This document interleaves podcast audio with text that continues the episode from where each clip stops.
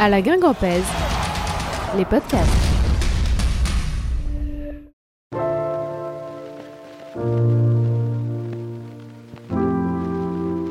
À la Guingampèse, c'est les matchs en direct, les interviews, les débriefs, mais ce sont aussi dès maintenant des podcasts. Certains fidèles de notre précédente aventure les avaient peut-être dévorés, les revoilà, les podcasts Gwengam classiques. Nous remercions chaleureusement Radio Bonheur qui nous a donné l'autorisation de réutiliser tous les épisodes réalisés entre 2019 et 2022. Numéro 10. C'était un nom qui faisait l'unanimité dans notre équipe. Tout le monde voulait son podcast avec lui. Un invité à part, une voix unique, notre maître du commentaire, celui qui nous a inspirés, envoûtés, passionnés, le journaliste Georges Cadieu.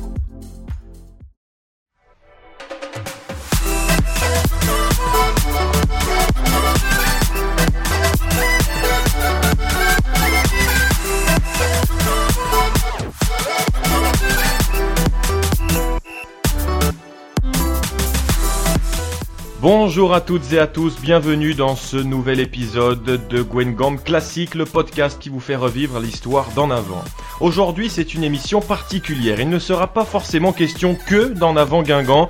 Nous ne sommes pas avec un ancien joueur, entraîneur ou président, mais cela ne nous empêche pas d'être en compagnie d'une légende. Il a été un acteur à part entière de nos premiers souvenirs de football, le narrateur de nos plus belles émotions, sa rocailleuse si particulière a marqué plusieurs générations d'amoureux du foot breton.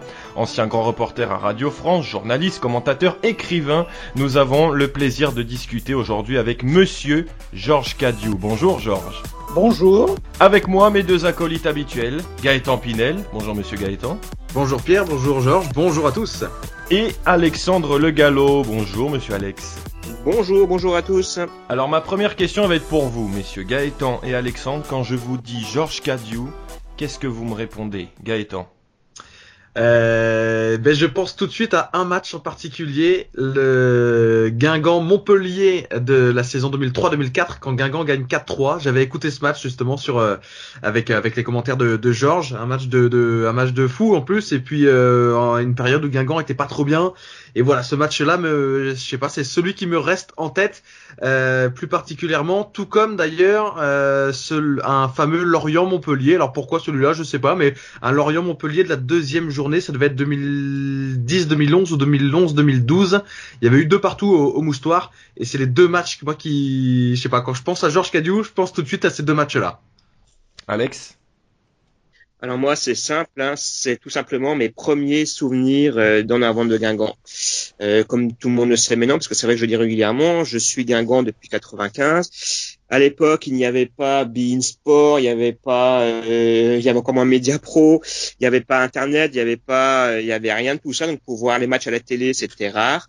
Donc euh, c'était la radio et c'était à l'époque RBO. Euh, et voilà pour écouter les matchs, ben, c'était avec avec Georges Cadieu et son acolyte de du Stade Rennais. Je ne me rappelle plus son nom exactement, mais je me rappelle que voilà, il y avait un duplex. Philippe Delacote? Exactement. Voilà, donc il y avait Guingamp d'un côté, Rennes de l'autre. Euh, voilà, c'était mes, mes, premiers souvenirs euh, de d'en avant, euh, mes premières euh, mes, mes, mes, premières soirées foot en fin de compte qui ont duré ben, de 95 jusqu'à ouais ben, jusqu'à jusqu'à très longtemps finalement quoi. Donc au début j'allais pas au match à domicile, donc ben, j'écoutais les matchs à domicile comme à l'extérieur. Après j'ai commencé à aller au match à domicile. Je suivais les matchs à l'extérieur via Georges. Alors, même si on sait que ça peut être parfois délicat pour un journaliste de parler de soi plutôt que de l'histoire, euh, on veut aujourd'hui, Georges, nous replonger dans ta carrière, tes souvenirs personnels. Euh, déjà, première question pour moi. Est-ce que tu as toujours rêvé de faire ce métier, journaliste, commentateur, écrivain? Est-ce que ça a toujours été dans un, dans un coin de ta tête? Rêver, je dirais pas, mais c'est vrai que quand même, euh, j'y ai pensé assez tôt. Et c'est assez, c'est assez rigolo parce que j'y ai pensé euh, très précisément, peut-être quand même, au cours de l'été 1966. Je m'explique, j'habitais Quimper déjà, un passage à niveau parce que mes parents étaient à la SNCF et je voyais passer les trains euh, évidemment euh, dans la journée, mais j'avais aménagé dans le jardin un sautoir en longueur, parce qu'à l'époque, euh, je pratiquais non pas le football, non pas le cyclisme, euh, qui vont être ensuite mes deux sports de journaliste, on va dire, avec la voile, mais euh, je pratiquais l'athlétisme à un niveau régional. J'étais champion de Bretagne cadet du saut en longueur en 1968 et en 66 j'étais minime, j'avais aménagé un sautoir et je m'entraînais, je sautais. Alors c'était vraiment rudimentaire comme sautoir, mais mine de rien, j'avais quand même pas mal eu le, les moyens de m'entraîner au cours de cet été 66 et en même temps j'écoutais la radio. Ben oui, c'est vrai, la télé était beaucoup moins présente à l'époque euh, euh, pour tous les sports. Euh, et j'écoutais le Tour de France, commenté par Jean-Paul Brouchon sur ce qui était, ce qui est devenu après France Inter. Et là, je me disais, oh, si je pouvais faire ça, un de ces quatre. Eh bien, quelques années après, j'ai effectivement suivi le Tour de France pour Radio France avec Jean-Paul Brouchon. Et c'est peut-être là que finalement, j'ai pensé devenir journaliste sportif. Et là, tu avais quel âge à cette époque-là? Bah, J'avais 15 ans, 66. Et, est-ce que tu te souviens de ta première à, l'antenne, euh, ta première course, ton premier match?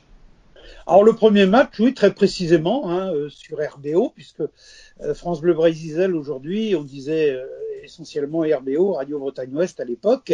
On avait un slogan d'ailleurs, RBO, Radio Arvro, la radio du pays, RBI, Radio Brésil en breton, euh, Radio Anti, la, la radio de, de, la maison. Mon premier match, tout simplement commenté en direct, c'est à Brest. Brest Tour en première division, comme on disait à l'époque, on disait pas Ligue 1, hein, mmh. on disait D1 ou première division. Brest Tour le 10 août 1982. La station avait une semaine, je commente Premier but pour les Brestois, Vabec. Je pense que certains se souviendront de ce nom. Ça a été une star du côté de Brest. Et finalement, Brest finit par gagner 4 à 2. Je me rappelle qu'un petit jeune faisait ses débuts ce jour-là. C'est pour ça qu'après, on rigolait tous les deux. On disait, on a fait nos débuts en première division en même temps, toi sur le terrain, moi au poste TSF. Et c'était Yvon Pouliquin qui avait, qui avait 20 ans et qui avait marqué un but. Euh, c'était son premier but euh, en première division contre Tours. Donc Vabec, qui avait euh, euh, Yvon Leroux qui avait marqué contre son camp, je me rappelle que le public était énervé contre lui en disant qu'est-ce qu'il est nul. Il a été après champion d'Europe, comme quoi il faut toujours se, se méfier de ses réactions à chaud. Mais c'est le premier match que j'ai commenté, c'était donc en août 82 et c'était au stade Francis Leblay. Qu'est-ce que ça représentait pour toi de commenter un match, d'être à ton pupitre euh, et, de commenter? Est-ce que par exemple, parce que moi j'arrive personnellement pas à m'en rendre compte, Gaëtan on en parlera peut-être aussi, j'arrivais pas à me rendre compte que je parlais pour des que je parle pour des milliers d'auditeurs. Est-ce que toi c'était le, sentiment que tu avais aussi? Après coup, oui, parce que les gens m'en parlaient. Puis j'entendais euh, des, anecdotes. Alors je ne sais pas si elles étaient vraies, je n'ai jamais véritablement vérifié, mais on m'a dit qu'il y avait un, un crépier du Nord Finistère tellement énervé. Euh, euh, au moment d'un commentaire de match euh, qu'il avait fini par mettre ses clients dehors et qu'il avait fermé sa crêperie beaucoup plus tôt que prévu. On n'était pas encore à la période du couvre-feu, hein, je vous rappelle. Eh je, je, le rappelle. Mais bon, disons que oui, je, je je, me doutais bien. Moi, mon, style, si je veux, euh, si je veux dire ça euh, la manière de faire, je faisais comme si j'étais sur le terrain avec les joueurs et je racontais un spectacle aux auditeurs. Parce que la radio, euh, à la différence de la télévision, la télévision, elle, peut laisser parler l'image. Mmh. Par moment, d'ailleurs, j'aimerais autant que, que l'image qui parle plutôt que certains commentaires. Mais bon, ça, c'est, mmh. ça, c'est une petite pique amicale à, à certains. Mais la radio, euh, bah, la radio, si vous ne parlez pas, il n'y a rien. Donc, vous devez créer le spectacle. Donc, vous devez finalement raconter une histoire au, au, à l'auditeur, puisque c'est un auditeur, c'est pas un téléspectateur. Et quand euh, tout à l'heure, euh, je ne sais plus euh, qui de nos deux amis disait que c'est vrai qu'à l'époque, il y avait la radio, il y avait peu de télé. C'est vrai. J'ai eu cette chance-là de commenter à la radio des matchs où, à l'époque où la télé était bien moins présente qu'aujourd'hui. Aujourd'hui, si vous voulez voir trois matchs de foot par jour, vous pouvez le faire hein, avec mmh. les différentes chaînes. À l'époque, c'était pas le cas. C'était vraiment la radio. Et quand la télé est arrivée, notamment Canal+, il y avait toujours un petit décalage. Euh, techniques, euh, les satellites et que sais-je. Et, et c'était pas les commentaires euh, radio et, à la télé, il y avait quelques secondes d'écart. Et moi, j'étais toujours un petit peu en avance. Et par moments, je savais que les, gens euh, coupaient le son de la télé ils m'ont dit en tout cas, et ils écoutaient la radio. Et comme moi, je, parfois, je racontais l'histoire du joueur, euh, d'où il venait, qu'est-ce qu'il avait fait, etc. Et, et, je disais par moments, parce que je, je me rendais bien compte, mais rassurez-vous, je regarde l'action, s'il se passe quelque chose, j'y reviens. Et ça, c'était mmh. assez, assez étonnant, parce que j'étais obligé de faire avec ce média supplémentaire qu'était la télévision, alors que, c'est vrai, les premières années, on va dire, euh, bah, le début des années 80, puisque j'ai commencé en 82. Là, vraiment, on était euh, pratiquement tout seul quand j'étais au commentaire. Il y avait les collègues d'Europe 1, de RTL, de RMC à, à, à côté. Euh, bon, euh, il y avait Sacomano, j'ai connu Sacomano à ce moment-là. Il y avait aussi un dénommé Bourdin qu'on entend peut-être euh, certains d'entre vous à la télé le matin. Peu, il, a oui. commenté, il, a commencé aussi par euh, le cyclisme, je l'ai vu sur le Tour de France. J'ai suivi 15 Tours de France. Hein. Il y a eu le foot évidemment, mmh. mais il y a eu aussi le cyclisme. Et donc euh, la radio à l'époque était le, bah, c'était le média euh, royal un peu. Euh, je pense que ça le reste encore quand même euh, sur, sur bien des plans, mais on est obligé de, de compter. Et moi, c'était un peu le cas il y a dix ans encore déjà, avec la télé qui est quand même assez présente. Et, justement, tu parlais du, cyclisme qui a été très très important dans, dans ta carrière. Quelle est la différence entre un reportage, un commentaire de match de foot et de cyclisme? Parce que la radio et la télé, commenter un match à la radio et à la télé, pour moi c'est quasiment deux métiers différents, mais est-ce que commenter du cyclisme à la radio et du football à la radio, on peut comparer aussi à deux métiers différents? Oui, c'est un petit peu différent, mais je dirais que pour le vélo, c'est plus proche la radio et, et la télévision. Euh, le foot, en radio, il faut toujours être en prise. Hmm. Bon, euh, pour le vélo, c'est un petit peu différent quand même. C'est euh, bon, j'ai toujours été, je me suis toujours senti plus proche des collègues de la télé pour le Tour de France, pour le cyclisme, euh, que pour le football. Il n'y a, pas de guerre, hein, c'est pas ça que je veux dire, mais disons que c'est vrai que c'était un monde différent, la télé pour le football, alors que pour le cyclisme, pour le Tour de France, on était quand même tous ensemble, c'était un peu différent. Euh, il y a plus de proximité en vélo sur ce plan-là, sur le plan professionnel, qu'il n'y en a au football. Gaëtan, pour toi, qu'est-ce que ça représente, toi qui es tout neuf hein, dans le métier, tu commentes oui. à la radio depuis euh, deux ans maintenant, qu'est-ce que ça représente pour toi de, de, de, commenter un match à la radio? La même question qu'à Georges, est-ce que tu as l'impression de commenter pour des milliers de personnes? Ben, sur le coup, non. Euh, D'ailleurs, je pense que si on pense à ça, euh, ça rajoute peut-être une pression un petit peu euh, pas inutile, mais disons qu'on peut peut peut-être perdre ses moyens si on pense à, à ça, je sais pas. On sort du match. Ben c'est ça, ouais, ouais, ouais. Et finalement, non, quand, quand on met le casque et qu'on prend le micro, euh, ben voilà, on est plongé dans le match et on pense pas vraiment à toutes euh, ben, les personnes qui peuvent suivre, à tout, à voilà, à ce qu'on peut représenter entre guillemets pour les pour les personnes qui qui, qui nous écoutent, parce que c'est vrai que à l'époque où j'écoutais, euh, enfin j'écoute encore quelques matchs à la radio, mais quand j'écoutais sans sans commenter le match à, à la radio, euh, ben on se on, se mirait, enfin je me mirais en tout cas en, en certains commentateurs, on se disait tiens lui j'aimerais bien voir comment comment il fonctionne, on on, on, s'habitue aussi à certaines voix et Peut-être que c'est le cas avec les, personnes qui nous écoutent maintenant, mais c'est vrai que si on pense à tout ça, je pense que comme tu le disais, Pierre, on, sort du match et je, le principal, à mon avis, c'est de se concentrer déjà sur le, le match. Après, c'est vrai que oui, quelquefois, on a des, des retours de, de personnes euh, par rapport à ce qu'on a pu au match qu'on a pu commenter, etc. Mais euh, mais sur le coup, non, c'est vrai qu'on on commente comme si, bah, en fait, qu'il y ait deux deux auditeurs ou qu'il y en ait 2000, 3000, 10 000, mais on commente de la même de la même façon en fin de compte. Moi, j'ai l'impression que je ne parle qu'à Dominique et à ma mère, donc c'est simple. comme ça, je ne m'imagine pas tout ce qu'il y a tout ce qu'il y a autour. Euh, justement, tu parlais du, du, du fonctionnement Gaëtan c'est une question que je voulais poser à Georges. Comment tu préparais tes matchs? Euh, Est-ce que tu avais des fiches? Est-ce que tout était dans ta tête? Euh, De quoi tu te servais? Est-ce que maintenant pour nous c'est très facile, on a Internet, on a plein de statistiques, plein d'infos, on a les réseaux sociaux. Mais dans les années 80, on imagine que tous ces supports-là euh, n'étaient pas n'étaient pas accessibles. Comment tu fonctionnais? On, les avait pas. Alors la meilleure improvisation, c'est celle qui se prépare. Hein. Donc évidemment, que je préparais un peu avant les matchs. Je revoyais le, les fiches des joueurs, enfin les, les euh, l'âge où ils avaient joué, euh, éventuellement une anecdote ou deux. Euh, J'avais deux ou trois notes, mais pas plus. Fallait pas, de mon point de vue, se surcharger de notes. Et après, c'est ce que j'ai dit tout à l'heure, je racontais une histoire. Parce qu'il y a deux, deux manières de commenter en fait le foot. Soit vous êtes très technique, Hmm. très technique. Vous faites euh, une sorte d'entraîneur euh, avec un micro radio.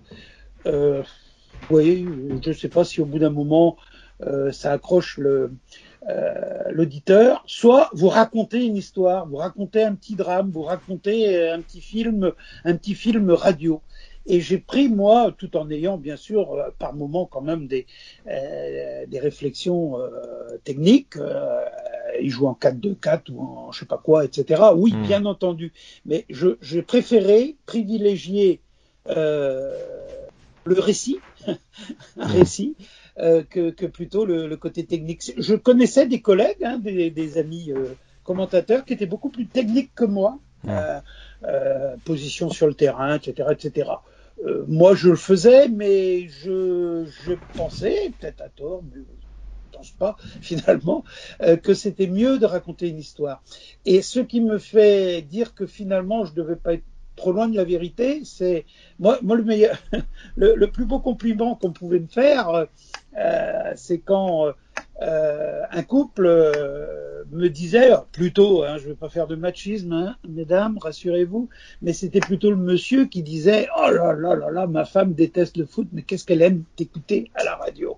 Alors je me disais qu'au moins j'étais le basse-valène, comme on dit en breton, c'est-à-dire euh, que je, je mettais du lien dans, dans les couples et que je réconciliais les ménages, c'était bien pas si mal finalement. mais ça, c'est si j'avais été technique, euh, et ce que je que je veux dire, je crois que j'aurais Ouais. enquiquiné les gens, quoi. Alors qu'en racontant une histoire, bon, euh, euh, voilà. Et il y a d'ailleurs certains me disaient, mais c'est vraiment comme ça, ça se passe sur le terrain. Euh, bah oui, c'est comme ça. Et puis comme de toute façon, il y a moi qui vois, euh, Ouais. je raconte. euh, Tu Sans, tu- sans la télé, c'était un peu plus facile. voilà, c'est ça. C'est pour ça que j'ai dit quand la télé est arrivée massivement sur le football, ça a un peu changé les. Il fallait, il fallait s'y adapter, mais de toute façon, le métier de journaliste, c'est un métier où il faut s'adapter en permanence, comme d'autres métiers d'ailleurs. hein. Hmm. Donc on s'adaptait. Et c'est vrai, pour revenir sur le vélo, c'était moins, c'était moins net sur le vélo, sur, ce, sur cet aspect de la question. Mais bon, voilà, c'était mon, ma façon de faire, raconter une histoire. C'est aussi s'adapter au public qui écoute parce que euh, à la radio, c'est surtout grand public. Euh, N'importe qui peut nous écouter. Moi, je prends exemple parce que je travaille pour euh, Canal+. M'en- J'adapte un peu plus mon commentaire technique à Canal+, parce que ce sont des abonnés, ce sont des gens qui ont envie de voir du foot. Je pense que Oui. Monsieur Tout le Monde ne regarde pas forcément Canal+, tandis qu'à Oui. la radio, Radio Bonheur ou France Bleu, faut s'adapter à, ce pub- à tous les publics. Oui, tout à fait, c'est vrai. Euh, c'est vrai. Euh, bon, sur Canal, euh, parce que bon, je dis la télé est arrivée, c'était Canal. Hein, euh, Mm. Un des premiers matchs, je pense d'ailleurs que ça devait être un Brest-Rennes ou quelque chose comme ça, ou un Rennes-Brest. Enfin, un des tout premiers. Bon, je me rappelle, Pierre Sled était là. euh, euh, notamment, et puis euh, son nom m'échappe, mais ça va me revenir. C'est le grand, le, le grand chef des sports à Canal. Là, qui est- Charles Vietri. euh, Charles, Charles Vietri, euh, supporter du Stade Rennais et puis euh, Breton, euh, Breton de Rennes. Bon, quand ils sont arrivés, euh, c'était c'était quand même une révolution, mais bien. Moi-même, bien entendu, que je regardais les matchs euh, sur Canal quand j'étais pas aux commentaires. euh, et, et ça a beaucoup apporté. Euh, mais bon, c'est un, métier interactif, hein, le, le- le journalisme, et donc c'est vrai que c'était assez assez neuf. Et là, le public canal qui regardait le foot, lui voulait plus de détails techniques, de statistiques, etc., etc. Nous, bah nous on n'avait pas ça, donc c'était parfois les statistiques au pifomètre, bien sûr. Euh, bon, mais une fois une fois qu'on bon j'ai- dû commenter au total en 30 ans 1300 ou 1400 matchs, un truc comme ça. J'ai pas vraiment calculé, souvent on me pose la question. J'ai- estimé un peu à la louche en disant tant de matchs par saison, plus les, les Mhm. matchs de coupe, etc., etc. Ça doit faire à peu près ça. Euh, bah, une fois que c'est toujours pareil, hein, c'est comme le maçon, le maçon à force de mettre, de faire des murs, au bout d'un moment, il le fait de manière presque naturelle, j'allais dire. Mm. Donc au bout d'un moment, euh, le, les, les, les, carrières des joueurs, on les a en tête, hein, c'est évident. À la limite, c'est au tout début, quand les premiers matchs, euh, bon, euh, je me rappelle, le premier match était euphorique, euh, Brest-Tour. Et puis le deuxième, encore euphorique. Le troisième, je me suis un peu planté. J'étais plus dans le coup parce que j'ai cru que c'était arrivé. J'ai moins travaillé avant. Euh, meilleure improvisation, c'est celle qui se prépare. Hmm. Et donc là, on m'a plus, je, je, je, me suis plus fait prendre à ça. J'ai bien travaillé, mais au bout d'un moment, tout cet acquis te sert. Il te sert. Hein, au bout de 3, 4, 5 ans, 10 ans, encore plus, tu as, tu as tout cet acquis. Euh, hmm. Euh, qui, qui, te reste et donc euh, c'est à la limite plus facile de commenter après coup. Bon, et puis les grands matchs, les grands joueurs, tu, tu les connais, hein, que ce soit les joueurs de, du club, que, que, enfin de ton club ou les joueurs qui en face. Moi, j'ai vu Zidane démarrer à Guingamp, il était à Bordeaux avec Lizarazu et Dugarry, par exemple. Donc, euh, tous ces joueurs-là, tu, tu, tu, les as en tête, tu sais qui ils sont. Donc, c'est quand même un peu plus facile. On m'a demandé, par exemple, alors là, je reviens au vélo, mmh. ça doit ça doit être compliqué parce que j'ai fait des arrivées euh, d'étapes du Tour de France en direct hein, sur, euh, sur RBO et sur Radio France, euh, les locales. Ah, ça doit être compliqué je dis non, c'est beaucoup plus compliqué de faire la route bretonne au mois de mars euh, à Saint-Avé parce que il euh, y a des nouveaux coureurs que tu connais pas, ils ont tous un casque que tu les connais pas, tu connais pas leur tête, tu connais pas leur maillot, ils ont changé de club. Hmm. Euh, c'est beaucoup plus compliqué de commenter ça que de commenter une arrivée d'étape du Tour de France. Si c'est un sprint massif, tu sais que le maillot vert c'est un tel qui va être là. C'est peut-être un peu contradictoire, mais c'est plus facile de commenter du sport de haut niveau plutôt que du sport, euh, j'ai parlé de la route bretonne, hmm. ou du sport chez nous. Hein, une finale de, de coupe, j'ai dû faire une fois une finale de la Coupe de l'Ouest, ou peut-être qu'on disait à ce moment-là déjà Coupe de Bretagne de foot. Euh, bah, je connaissais pas quand même les joueurs comme je connaissais ceux de, ceux de, de Guingamp ou ceux de hmm. Lorient. Hmm. Donc c'était plus compliqué. Et, et qu'est-ce qui t'enthousiasmait le, le, plus finalement dans les commentaires de match, Georges? Est-ce que c'était le fait de commenter les matchs de certains grands joueurs? Est-ce que c'était le fait d'annoncer des buts? Qu'est-ce qui Qu'est-ce qui t'enthousiasmait le plus finalement? Ah, annoncer les buts quand même, hein, parce que bon, sans faire le sud-américain et le goal qui dure je ne sais combien de secondes, hmm. euh, le but du foot c'est de marquer des buts, hein, c'est de c'est de la loger au fond. Et j'avais souvent une expression parce que bon, je suis euh, nul n'est parfait, je suis bilingue, euh, donc je faisais, enfin je faisais pas mes commentaires en breton, mais ça m'arrivait de, de faire quelques tirades en breton parce que je savais que ça plaisait quand même à, au public que j'avais, hein, qui était euh, beaucoup aussi du centre Bretagne, et, et quand, quand quand il y avait un but, je disais "Elle est elle est allée dedans." C'est ça le, le but, hein, c'est-à-dire euh, la, la, la, pelote, puisque le ballon en breton on dit la pelote en fait, et, mhm. et, est allé dedans, parce que c'est c'est un bretonisme là que j'utilise. C'est quand même, c'est quand même le but. Un match sans but, c'est quand même plus chiant qu'un match avec but. Et moi, j'ai un souvenir, puisque tout à l'heure, je sais plus qui c'est peut-être Gaëtan qui a parlé de, des Merlus, de Lorient. Oui. C'est vrai que euh, j'ai aussi beaucoup commenté les matchs des Merlus. Euh, Christian Gourcuff est depuis longtemps un ami. Et donc, euh, c'est quand même lui, les Merlus, hein, historiquement parlant. Et je me rappelle de cette saison où il y avait Guingamp et Lorient en première division, en Ligue 1, ensemble. Il y a eu 4 à 3 pour Lorient ou je sais, non, peut-être 4 à 1. 4... à 1 pour Lorient au Moustoir. C'était pas le 6-2 Le 6-2 et 4-3 au retour. Oui, pardon, ouais, 6-2 et le 4-3 c'était au Roudourou. Pardon. Ouais, ouais. Alors, heureusement que vous êtes là, les gars. Ah, ben on est là pour 4 ça. 3, hein. ouais, 6-2, ah, c'était incroyable ce match. Et le, le retour, c'était 4-3 pour en avant. Et je me disais quand même qu'un match où les deux équipes, donc si on fait le calcul 6-2, ça fait 8 et 7, 15 buts pour ces deux matchs, et deux matchs formidables qui me laissent parmi, c'est parmi mes meilleurs souvenirs. Et il y avait une des deux équipes malheureusement qui, qui, qui descend. Euh, C'était soit Guingamp, soit Lorient. Ça a été Lorient. Et c'est Lorient qui sauve Guingamp d'ailleurs. Hein. Euh, Lorient fait nul à Metz et du coup ça sauve Guingamp. faire le nul à Metz, tout, tout à fait. Et les, les Merlus ont eu cette année-là, il y avait Yvon Pouliquin, qui a aussi été entraîneur du côté de, j'en ai parlé tout à l'heure à Mmh. Brest, mais Mmh. Yvon a été aussi entraîneur à Guingamp. Ils ont eu la moelle quand même pour aller gagner la finale de la Coupe de, de France une semaine après. Fallait le faire. Mais moi, je, je me rappelle avec Roland Guillas, qui a été un grand joueur également à, à Lorient, il a été aussi à Reims après, ça c'est dans les années 50-60, et on, on se disait, mais quand même, c'est pas juste, quoi. Il y a, il y a, il y a d'autres équipes qui sont beaucoup moins prolixes. Là, il va y avoir un des deux clubs bretons qui va devoir descendre après ces matchs extraordinaires qu'ils nous ont, qu'ils nous ont proposés. Mais bon, ça c'est la dure loi du, du sport hein, et, et du foot en particulier. Ouais. Mais ces deux matchs-là sont parmi mes meilleurs souvenirs, c'est vrai. Et justement, euh, une des questions que je voulais te poser, c'est là, si aujourd'hui on te propose de recommander un match de, de parmi les 1300, 1400 que tu as commenté, lequel ce serait? Euh, je peux en citer deux? Allez, quand deux, c'est parti. hein? Ouais, deux. Alors, euh, ben, tout simplement le, euh, le 27 mai 95. Je pense que Oui. certains euh, supporters de Guingamp sauront de quoi je parle. Et puis euh, le match retour de Coupe d'Europe euh, à San Siro euh, contre l'Inter de Milan. euh, C'était en septembre 96.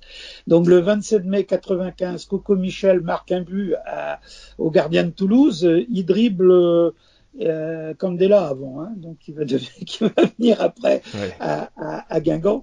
Et il marque euh, ce but, euh, euh, je sais plus qui était le gardien du... Montagnier, je crois. Montagnier. oui, c'est ouais. ça, Montagnier, effectivement, qui était, qui était dans les buts. Donc but, paf, il en a pas mis beaucoup, hein, euh, Coco Michel, je sais pas, il en a mis deux ou trois peut-être euh, dans sa carrière. C'était pas un buteur, mais celui-là, ce, il vaut son pesant de cacahuètes. Ça permet à en avant de monter en première division.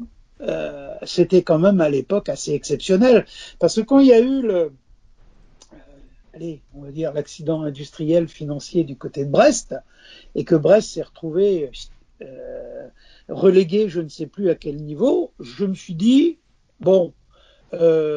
En Bretagne Ouest, parce que nous, c'était l'Ouest breton, hein, c'était les Mm. collègues d'Armorique pour Rennes et les collègues de, de Nantes pour, euh, pour les Canaries. Je dis, oh, là, moi, je suis abonné maintenant à la deuxième division. Bah non, bah non, bah non. Il y a eu euh, Guingamp qui est monté et Lorient qui est monté. Il y a eu Guingamp, euh, Lorient d'abord qui a gagné la Coupe de France et puis Guingamp qui en a gagné deux. Donc c'était quand même assez exceptionnel, mais c'est vrai que je pensais que là, euh, la première division, c'était fini. Donc je, mais comme je faisais euh, aussi la voile, le haut niveau à l'époque, je, me consolais un peu sur, sur le plan professionnel.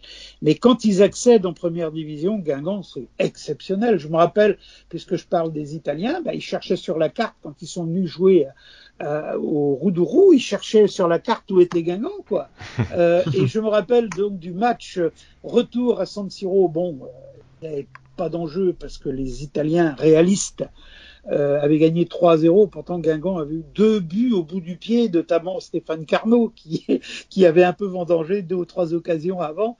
Bon, ils se font battre euh, donc au match aller 3-0 au Roudourou. Euh, donc, euh, 15 jours après ou trois semaines après, évidemment, euh, à San Siro, euh, il y avait quand même pas un, un gros enjeu. On se doutait bien. Mais là aussi, Guingamp a eu la moelle et ils ont fait match nul, un partout avec un but de Christopher Vray. Pour moi, ça a été un moment formidable. C'était San Siro quand même. Hmm. Le, le terrain, euh, le, le, le stade Giuseppe Meazza, le terrain de l'Inter de Milan, mais aussi du Milan AC, Hmm. puisque les deux clubs jouent euh, sur le même terrain.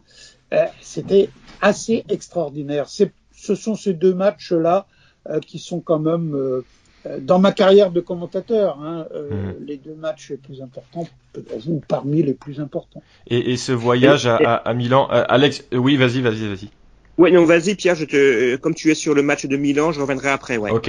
Et ce voyage à Milan, Georges, qu- qu'est-ce que tu en gardes? Est-ce que tu voyageais avec l'équipe à l'époque? Alors, Euh, celui-là, non. J'ai beaucoup voyagé avec l'équipe d'en avant, euh, grâce à Aimé Dagorn, je dois dire, euh, avec qui j'avais des relations un peu privilégiées. C'est vrai que j'ai aimé commenter, j'étais j'étais bien avec Brest, avec Lorient, mais il y a un petit plus avec Guingamp. Pourquoi? J'ai souvent coutume de dire que c'est le même breton à Guingamp que chez moi ou Huelgoat, puisque je suis originaire quand même du centre-Bretagne, Huelgoat, à côté de Carré. Mmh. Et puis, c'est vrai que euh, euh, j'ai toujours été tellement bien reçu euh, par, par les dirigeants guingampais, et Médagor notamment, qui était quand même un peu le, la cheville ouvrière de ce club. Il n'était pas seul. Et il se trouve que là, euh, non, c'est toute une histoire parce que, en règle générale, oui, j'aurais dû partir avec euh, avec euh, avec euh, avec l'équipe ou avec les supporters parce qu'il y avait un, un, un, avion affrété pour les supporters ou les partenaires pour ce match à, à Milan en septembre 96. Finalement, c'est un collègue, Philippe Périlou, qui, qui, avait commenté avec moi ce match. On était, on était à deux pour la radio. Hein. Parfois, on était à deux, pas toujours pas souvent, mais de temps en temps. Et lui, il avait voyagé effectivement avec euh, le deuxième avion, avion de Guingamp. Moi, j'étais parti avec euh, ma chère et tendre, Eliane, euh, pour ne pas la citer. On était parti un petit peu s'aérer, on était parti à Sarajevo, qui sortait du conflit, parce qu'on a une histoire ou des activités ou des ou des, des, des, des velléités en dehors quand même du sport et du, et du foot. Et c'était prévu qu'au retour donc de l'ex-Yougoslavie qui sortait d'un conflit quand même difficile, on s'arrêtait euh, à Milan et j'allais commenter à Milan. J'avais les accréditations nécessaires. Donc en fait, je suis arrivé euh, au moment du match. J'ai pas fait le voyage avec les joueurs comme mmh. ça m'est arrivé euh, pour d'autres matchs européens, etc., etc. Donc je suis arrivé à l'hôtel où il y avait les supporters et où il y avait notre ami Cartier qui était là en train de... le seul et l'unique. ah, le seul, l'unique. Bah, euh, oui, tout le monde nous l'enviait. Euh, il y avait nous hein, qui l'avions, hein, notre, notre coiffeur euh, à l'origine qui était. Euh, mais bon, s'il nous écoute, je lui adresse un, salut amical parce que lui aussi a fait partie de l'histoire d'en avant. J'ai parlé des Médagornes, il y en a bien d'autres, mais lui aussi. Et donc, bah, c'était lui qui était en train de. Allez, comment je vais dire d'organiser ses troupes hein, en, en, avec le côté un petit peu qu'on qu lui connaissait, c'est-à-dire un peu autoritaire quand même. Allez, vous faites ci, vous faites ça, etc., etc. Et quand je suis arrivé là, je dis bon, ça va. Je suis vraiment à Guingamp, quartier est là, les gars ils sont prêts, il y aura un bon match. Il y a eu un bon match, un partout, avec euh, ce but euh, égalisateur de Christopher Vray. Mm. J'étais fou, paraît-il, à, à l'antenne, et les Italiens me regardaient très étonnés parce que euh, dans, la, dans, la, dans, la, dans la cabine des commentateurs, parce que puis je leur expliquais quand même que euh, Guingamp, c'était c'était pas 7000 habitants, hein, c'était pas Milan. Et on venait faire match nul quand même à, à, Milan. Et ils étaient obligés de dire, ils me disaient que j'avais, comme ils disent en italien, ragione, que j'avais raison. c'est vrai Gaëtan que quand on hurle dans les tribunes, on... alors parfois on se fait des amis, mais euh, ça se retourne beaucoup. Hein. Euh, oui, oui, à l'extérieur, à l'extérieur, surtout. Euh, à l'extérieur. Ouais. C'est ouais, ouais, c'est. J'ai un souvenir à Montpellier où je, heureusement que le collègue de Radio France de Montpellier était là parce que il y avait, parce qu'on était un peu comme à Guingamp à un moment, je sais plus comment c'est maintenant, mais on est dans, on est quasiment dans le public, enfin dans le public. Mmh. Euh, VIP, quoi, hein, etc. Donc les, les gens participent. Hein, il y avait des commentaires sur ce que je disais et tout. Là, parfois c'était assez assez rigolo, mais une fois c'est vrai qu'à Montpellier c'était un peu chaud. Ils sont plus chauds dans le sud que dans le, oui. dans, le dans, dans, les ex-côtes du Nord. Hein. Oui, moi j'ai un souvenir à Bastia, j'en ai un à Dijon aussi. Alors ça c'est pas dans le sud. Euh, Gaëtan, Alex, peut-être Georges, vous vous souvenez de ce match C'était récent, c'était en 2016, la première année de Comboiré où Guingamp ah oui. est mené 3-1 à 12 minutes de la fin et égalise à 2 secondes de la fin avec deux pots. Donc jure évidemment, euh, surtout que là vraiment à Dijon on est complètement dans le public en tribune de presse. Et il y avait un petit gars de 12 ans euh, qui s'est retourné vers moi à la fin, sans doute très énervé du scénario, et qui m'a dit dans des termes que je vais cacher ici, ferme-la. Voilà, il a dit un peu plus vulgairement. Et moi, je n'ai pas réagi, parce que j'ai pas à réagir, c'est pas vrai. Mais il s'est pris une volée de sa mère qui l'a enguirlandé de fort belle manière. Bon, j'étais désolé pour lui, mais voilà, c'est fait partie ouais, des. mais la mère avait une bonne réaction parce que euh, ça s'éduque, hein. Euh, bon. Euh, moi, j'ai vu une fois Guingamp euh, un match contre Sedan, peut-être que vous vous en souvenez. Euh, parce que bon, Sedan, en plus, c'était à l'époque sponsorisé, euh, le terme était devenu un peu à la mode, par Jean Floch, ouais. le, le, charcutier de Lobminet, qui avait aussi une équipe de, de vélo. C'est pour ça que je connaissais aussi Jean Floch sur ce point-là. Et ils viennent, euh, un match incroyable. Guingamp domine, mais rien ne veut rentrer. Ça, c'est des choses qui arrivent, hein, vous le savez. Hein. Oh oui. Vous êtes commentateur comme moi. Et euh, Sedan en contre, en contre, mais, mais très bien fait, très bien mené. 3-0, part pour Sedan. Le public, euh, déçu. Le public applaudit à Guingamp. Hmm. Il applaudit l'équipe de Sedan. Moi, je, je pense que dans, à une époque où euh, on, a, on perd certains repères, il faut éduquer et on, on éduque euh, un supporter jeune. Quoi. Le sport, Et un, c'est pas la guerre. Deux, on, on joue pas sa vie. Trois, euh, le propre, c'est de, bien entendu, de- d'essayer de gagner. C'est le but du sport. C'est logique, mais il faut aussi savoir perdre et accepter Et- qu'on qu'on- qu'on puisse perdre. Et donc, Et- euh, ben, la maman, euh, bon, j'espère qu'elle elle lui a pas fait mal à son gamin. Elle elle- l'a engueulé simplement. Oui, oui, quand j'ai dit voler, oui, elle l'a repris de voler, elle l'a pas, elle a rien mis, hein. Ouais, d'accord. Voilà, parce que évidemment la claque non, mais le, le, le remettre d'aplomb, oui. Avis aux, aux mamans, qui sont de plus en plus nombreuses sur les terrains de foot, c'est bien. C'est vrai, c'est vrai. Alex, vas-y, je t'en prie. Oui, pour revenir au match contre Sedan, je me rappelle, je crois même que les, que les joueurs pardon, sudanais avaient fait même un tour d'honneur. Euh, oui, oui, oui. match. oui, oui. Ouais. Et c'était, enfin, c'était hallucinant parce que voir euh, l'adversaire faire un tour d'honneur après avoir gagné 3-0, je pense que même les joueurs de, de, de, de, de Sedan avaient dû halluciner de se faire euh, applaudir et euh, par euh, par, euh, bah, par le public adverse tout simplement. hein. Et là où je voulais poser une petite question à Georges, c'était avec le recul, euh, est-ce qu'à l'époque il pensait connaître toutes ces joies ou toutes ces aventures avec les clubs bretons On a parlé de Coupe de France, on a parlé de Coupe d'Europe euh, à l'Inter de Milan. Euh, avec le recul, qu'est- qu'est- qu'est-ce qui en ressort de tout ça finalement, d'avoir connu toutes ces émotions, toutes ces aventures euh, avec les clubs bretons hein? J'ai- rencontré des, gens formidables. Hein. Bon, comme ça, à l'esprit me vient par exemple le nom d'un joueur que, qui, qui a, bah, il a joué dans, il a joué à Lorient, il a joué à Guingamp, Ali Bouafia par exemple. Ouais. Euh, voilà, ça c'était, c'était, c'est toujours, hein, parce que je crois qu'il est retourné euh, par chez lui à Mulhouse. Bon, il est né euh, en Algérie, mais il est venu tout petit à Mulhouse et puis il se considérait comme euh, mulhousien en fait, mais il a quand même fait euh, la belle époque des, euh, du, des- de deux, au moins deux clubs bretons et, et c'est quelqu'un que j'ai beaucoup apprécié. euh, par exemple, bon, un autre aussi, mais qui n'a pas joué à, Guingamp ni été euh, entraîneur, mais je crois qu'il avait été sollicité à un moment donné. C'est Paul Le Guen, par exemple, que que, j'ai aussi beaucoup apprécié. Euh, à l'époque où il était joueur, je l'ai un peu moins bien connu comme entraîneur, mais bon, euh, j'avais, je voyais sa mère qui était élue départementale, je la voyais assez souvent à Quimper et on discutait. Euh, bon, voilà, ça, ce sont des, des noms qui me restent. Il y en a d'autres, hein, euh, si je fouillais un peu. Euh, j'ai- donné là deux très bons joueurs, mais qui avaient euh, allez, une, une dimension humaine un petit peu supplémentaire, hein, parce que des joueurs, euh, très bons joueurs, mais qui, qui, qui ne marquaient pas forcément euh, sur d'autres plans. J'en ai aussi euh, euh, connu un certain nombre. Ce qui me reste, c'est euh, une belle aventure. Ce sont des Euh, rencontres finalement si- qui, qui ressortent de tout ça? Pardon? Ce sont des rencontres finalement qui Oui, ressortent oui, de toutes ces années. Bien sûr, des rencontres. Alors, c'est vrai que j'ai lais- laissé maintenant il y a dix ans, hein, euh, quand même. Euh, parfois, j'ai l'impression que c'est hier. Euh, certains me demandent euh, si ça me manque pas. Non, parce que j'ai fait autre chose entre temps. Je fais autre chose.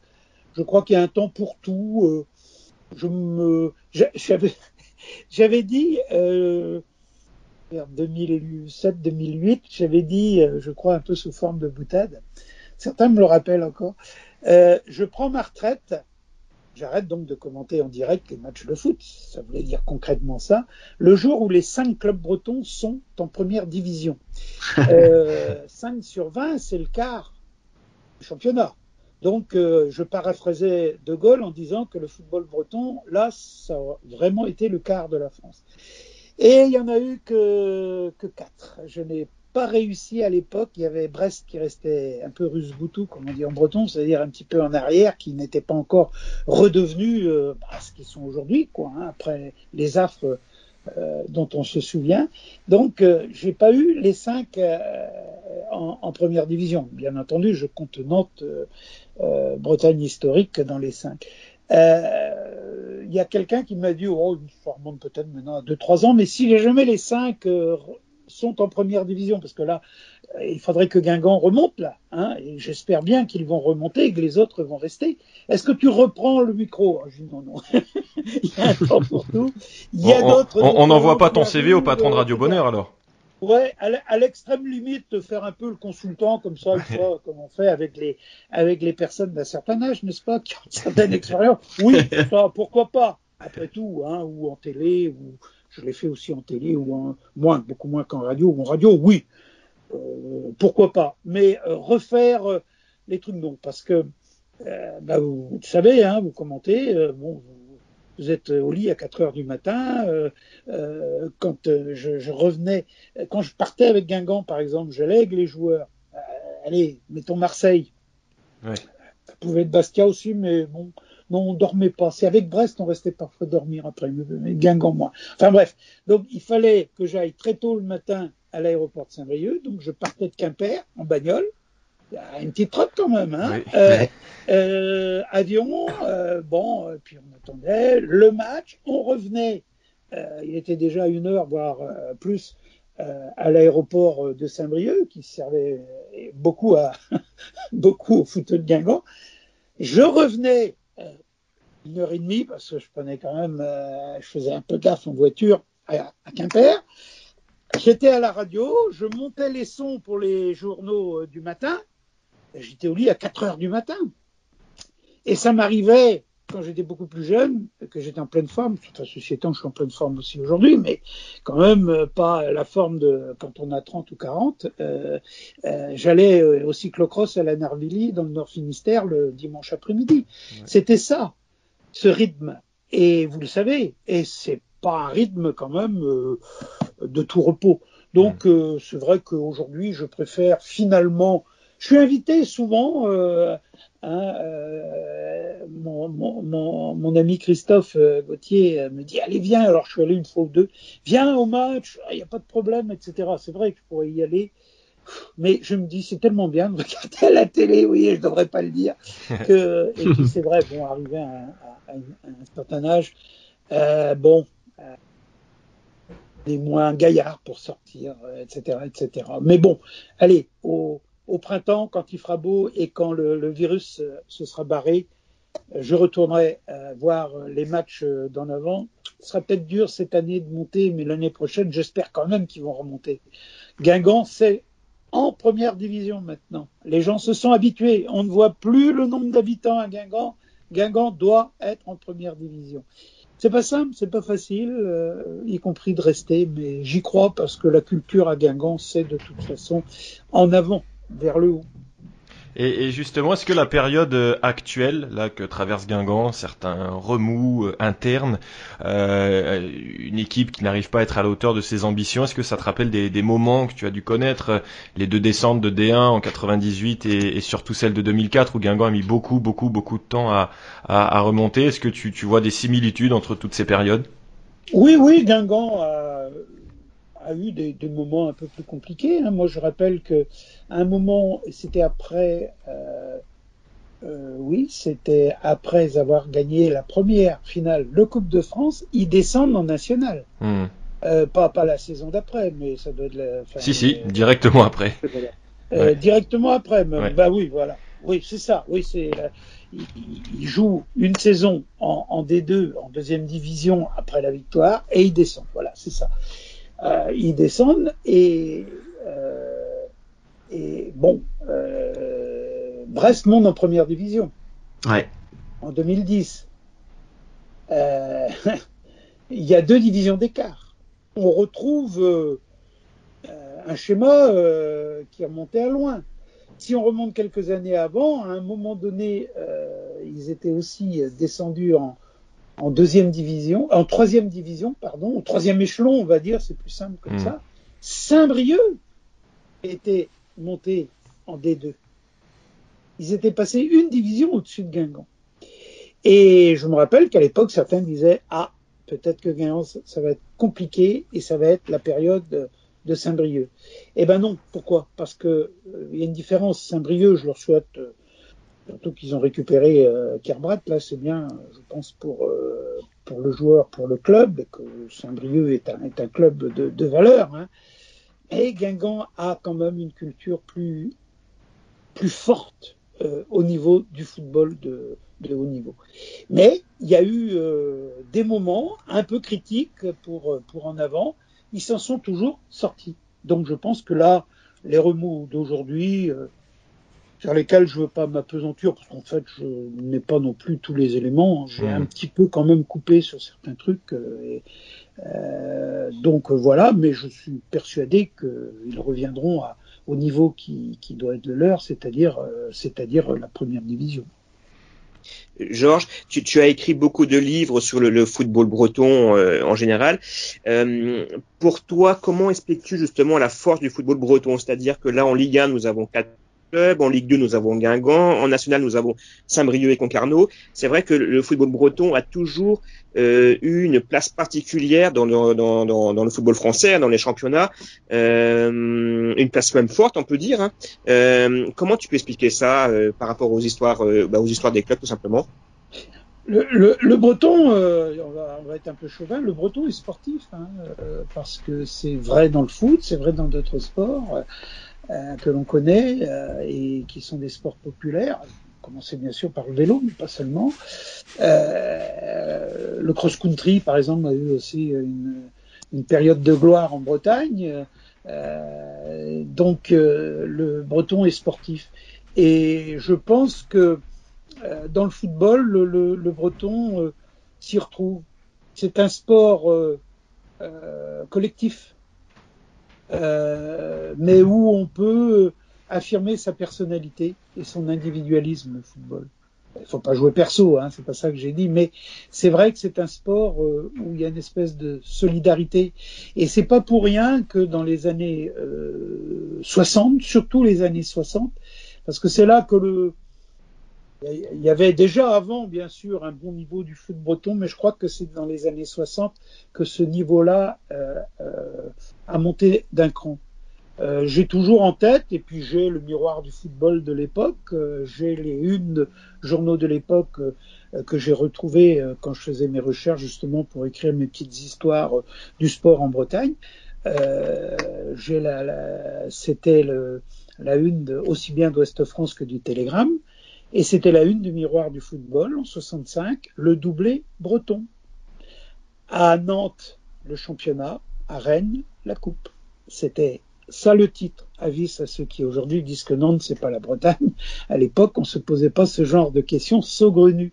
Et c'est là où quand même ces deux, on, parlait tout à l'heure, euh, j'ai parlé de, de, ces deux matchs du derby euh, extraordinaire, parce qu'il y a des derbys parfois c'est c'est heurté, il y a rien, il y a des 0-0, enfin bref, le, les deux les deux matchs entre Brest entre Brest pardon entre euh, Guingamp et, et, Lorient euh, dans les années 60, le grand match de Bretagne et de tout l'ouest de la France, c'était quand même ce derby entre Rennes et Nantes.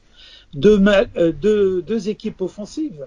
Euh, D'un côté, il y avait Rodiguero, il y avait l'oncle, il y avait des, il y avait Boutet, il y avait tous ces joueurs-là, et, et, de l'autre, il y avait qui Il y avait Gondet, il y avait, il y avait Michel, il y avait Simon, euh, il y avait un entraîneur du côté de Rennes qui s'appelait Jean Prouf, et c'était Arribas à. Ils avaient la même conception du football, et ça, c'était euh, une époque quand même qui était, qui était formidable. Et moi, j'ai pas trop compris pourquoi euh, ces deux équipes ne faisaient pas à l'époque euh, la véritable ossature de l'équipe de France? Souvenez-vous, il y en avait bien sûr qui étaient sélectionnés, mais très peu. Marcel Loncle, par exemple, je crois qu'il a dû faire un match international avec l'équipe de France, mmh. c'est un scandale. Euh, il méritait d'être le Platini de l'époque. Euh, Philippe Gondet, il avait qualifié la France pour la phase finale de la Coupe du Monde 66 mais il n'a pas été appelé euh, régulièrement. Enfin bref, on n'a pas lui a pas fait la confiance qu'on aurait dû faire. Gondet, c'était le papin de l'époque. Donc vous voyez, c'est à partir de, ces années 60 vraiment que le, foot breton est devenu euh, majeur euh, au sein du foot français. Toi qui as commenté très souvent Guingamp, Lorient, Brest, avec quel club c'était le plus facile de travailler? C'était facile de travailler avec euh, tous, mais c'est avec Guingamp que c'est ce que je disais tout à l'heure Hmm. que j'avais le plus d'affinité, Euh, sachant que donc j'ai comment commencé euh, comme je l'ai dit par commenter les matchs de Brest en première division. Guingamp était en deuxième division à l'époque, comme on disait, Hmm. mais assez rapidement je suis aussi allé à Guingamp à l'époque. Et, et c'est rigolo parce que le grand derby de l'Ouest breton en deuxième division à l'époque, c'était tout simplement Quimper, Guingamp pendant très longtemps. Aujourd'hui, le foot à Quimper, et je m'en désole puisque j'habite Quimper, est vraiment euh, au plus bas niveau. Alors que le stade quimpérois a aussi une belle histoire. Ils ont été en deuxième division, ils ont été à deux doigts, à, à deux buts en fait. C'était la différence de but de disputer les pré-barrages. C'est Rennes qui était passé à l'époque. Ils ont été en quart, les Quimpérois, en quart de finale de la Coupe de France. Tout le monde l'a oublié. Euh, un joueur comme Mongzuk a joué à Quimper. Et à l'époque, c'était Quimper-Guingamp, le grand match de D2. Et puis après, euh, ben après, ben c'est devenu euh, Guingamp-Lorient ou Guingamp-Rennes parce que Rennes faisait le yo-yo assez souvent à l'époque. Hein. Euh, Mmh. Dans les années 80, Rennes n'était pas toujours en, en, première division. Je suis très très content, euh, d'autant plus que c'est un costarmoquin d'origine qui, qui entraîne Rennes aujourd'hui, de les voir au niveau où ils sont. Parce que moi, je ne suis pas de ceux qui disent ouais, c'est un tel. Non, moi je suis pour que tous les clubs soient au plus haut niveau possible. Et je pense que l'émulation est la meilleure euh, des choses et le, le meilleur des carburants. Donc c'est vrai que j'ai bien bossé avec, euh, avec euh, Lorient, donc je parlais de Christian Gourcuff, bien sûr, j'ai bien bossé avec Brest, mais avec Guingamp, il y avait un, un petit chouïa de plus, euh, avec Aimé Dagorn et quelques mmh. autres. Et c'est vrai que euh, l'histoire de Guingamp, je l'ai très très très bien suivie et, et le premier résultat que je regarde quand même, quand je regarde euh, Canard ou, la télé le soir, c'est le, le, résultat de Guingamp. Et, quel est le, je te coupe Pierre, la relation avec les supporters qui sont aussi donc les, auditeurs de chacun de ces clubs-là, parce que le fait de s'enthousiasmer pour Guingamp une semaine et puis le lendemain, enfin le lendemain ou la semaine suivante pour euh, un but de Brest par exemple, ça devait peut-être pas plaire à certains des, des supporters euh, de, de, chaque équipe. Comment que ça se passait justement la, la relation avec avec les, les auditeurs, les supporters que tu pouvais croiser? Oui, oh, il y a des supporters intelligents hein, qui comprenaient que c'était l'intérêt du foot breton que tout le monde réussisse au mieux. Mais vous avez toujours des boules hurnes, comme on dit en breton, oui, c'est vrai. bon, je, y a, y a, y a, lorsque, lorsque Brest a connu ses, son gouffre financier et le reste, euh, quelques supporters, euh, on va dire à la réflexion un petit peu limitée, euh, me reprochaient d'aller à Guingamp. Et il y en avait moins à Guingamp qui me reprochait d'être retourné à Brest à un moment donné quand Brest est, remonté dans la hiérarchie, mais il y en avait un petit peu quand même. Euh, bon, après, il y avait aussi certains supporters euh, brestois affirmant, euh, alors que c'est d'une fausseté totale, que c'était la faute de Le Gret si euh, Brest avait coulé. Non, c'était la faute des dirigeants brestois qui avaient flambé et qui avaient et qui avait fait n'importe quoi sur le plan financier, euh, en, en, en, voulant suivre euh, Tapi, euh, le Marseillais, et Baise, le Bordelais. Et puis ça s'est terminé en crash, comme ça, ça arrive à ce moment-là, alors que du côté de Guingamp, on, on, était quand même beaucoup plus sérieux quant à la gestion financière du club. Bon, après, j'ai une anecdote certains supporters brestois qui me, bon, qui, qui, me tiraient un peu la gueule. Moi, je, moi, je m'en foutais un peu hein, de ça. C'était pas mon problème. Mais un jour, à l'entraînement de Brest, je les rencontre. Bon, quelques-uns. Je dis allez les gars, on va prendre, un, on va prendre une bière, puis on va discuter de, deux ou trois choses. Et je les ai amenés au bistrot qui est à côté du stade Francis Leblé. Le penalty. Le penalty. Ouais. ouais. Hein, le penalty, vous connaissez. Où il y avait des patrons sympas, je sais pas si c'est toujours les mêmes, qui eux étaient supporters brestois, mais comprenaient très bien parce qu'ils écoutaient régulièrement, ils savaient qui j'étais. Il n'y avait pas du tout de, de, de, problème. Et puis il y avait quelques supporters brestois. Ouais, enfin, tu vas, tu, vas, tu vas chez l'ennemi. On se calme d'abord. Je leur paye des euh, bières à, à tous et euh, on discute. Et puis je leur dis, euh, trois trucs. Je leur dis, c'est pas le Gret qui est coulé à Brest, euh, Ivinek, que j'aime bien par ailleurs, enfin que j'aime bien, que, avec qui j'ai toujours eu de bonnes relations, c'est lui qui a, qui a flambé le club. N'allez pas chercher midi à 14 heures, demandez à vos parents qui continuent à payer des impôts euh, pour euh, boucher le trou de Brest parce que la mairie s'était portée caution et elle a dû payer alors qu'il n'y avait plus de club à Brest, euh, à tel point que le maire de l'époque, Pierre Maille, avait failli être considéré comme gestionnaire de fait et il s'était retrouvé devant le tribunal, il a failli être condamné. Donc c'était pas des, des trucs. Et puis je me rappelle toujours, il y, a, il y avait un ruffian, comme on les appelait, qui était là à côté, qui buvait son, petit verre de rouge à, à, à 10h30 du matin et qui dit eh, les gars, c'est Georges qui a raison. Eh, il qu'il a fait n'importe quoi. Bon, ben, ça c'est voilà. Bon, alors ils étaient déjà un petit peu moins, allez, moins, je veux pas dire agressif, il n'était pas, mais moins véhément. Et puis à un moment donné, je leur dis bon, les gars, moi ce que je souhaite, c'est que les deux clubs se rencontrent euh, euh, en première division, un derby en première. Il n'y en a jamais eu hein, entre, entre, Brest mmh. et Guingamp. C'est en deuxième qu'il y a eu. Mmh. Bon, et je leur dis, mais ça y est, il y a une différence. Enfin non, il y a deux différences entre Brest et, et Guingamp. Ah ouais, lesquelles? Brest est une grande ville. Sous-entendu, Guingamp, c'est une petite ville. Ah oui, une question. Ah ouais, ouais, ça c'est vrai, ça c'est vrai. Bon. Et la deuxième, je dis, bah, la deuxième est simple. Guingamp a un palmarès. Ça, ça n'a pas dû leur plaire. Deux victoires en Coupe de France, il n'y en avait qu'une. Il y avait eu quand même les, les, parcours européens, la finale perdue contre Nice, ça c'est mon plus mauvais souvenir avec Guingamp, hein, évidemment, parce que on pensait bien la gagner, mais bon, bref. Et je leur dis voilà. Donc, alors là, il n'y avait plus personne en face. Hein, je, peux, vous l'assurer, il n'y avait plus personne en face, parce que de toute façon, qu'est-ce que tu veux qu'ils disent? Et je disais, et je leur disais à la fin, écoutez, c'est à Brest de faire ce qu'il faut pour retrouver Guingamp en, première division et avoir aussi un palmarès, faire des Coupes d'Europe et tout le reste.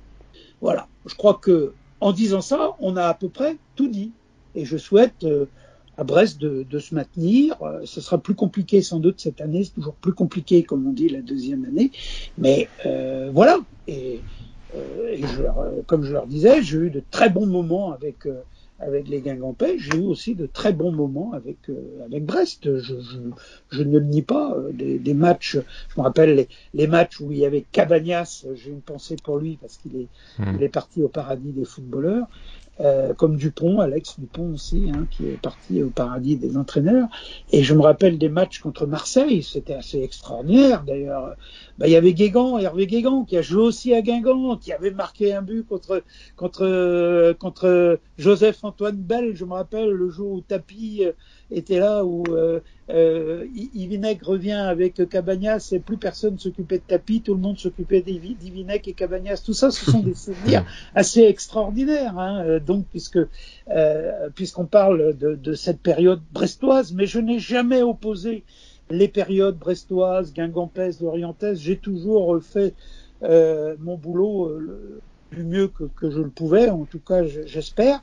Et quand on me disait au cours d'un les, collègues de la presse écrite, euh, West France et le Télégramme, quand il y avait bah, ce, ces, deux matchs euh, entre euh, Lorient et, Guingamp. Ah, t'es pour qui? Ah, Je dis, moi, je suis pour le beau football. Allez, Georges, il est pour Guingamp et, et il est pour Lorient.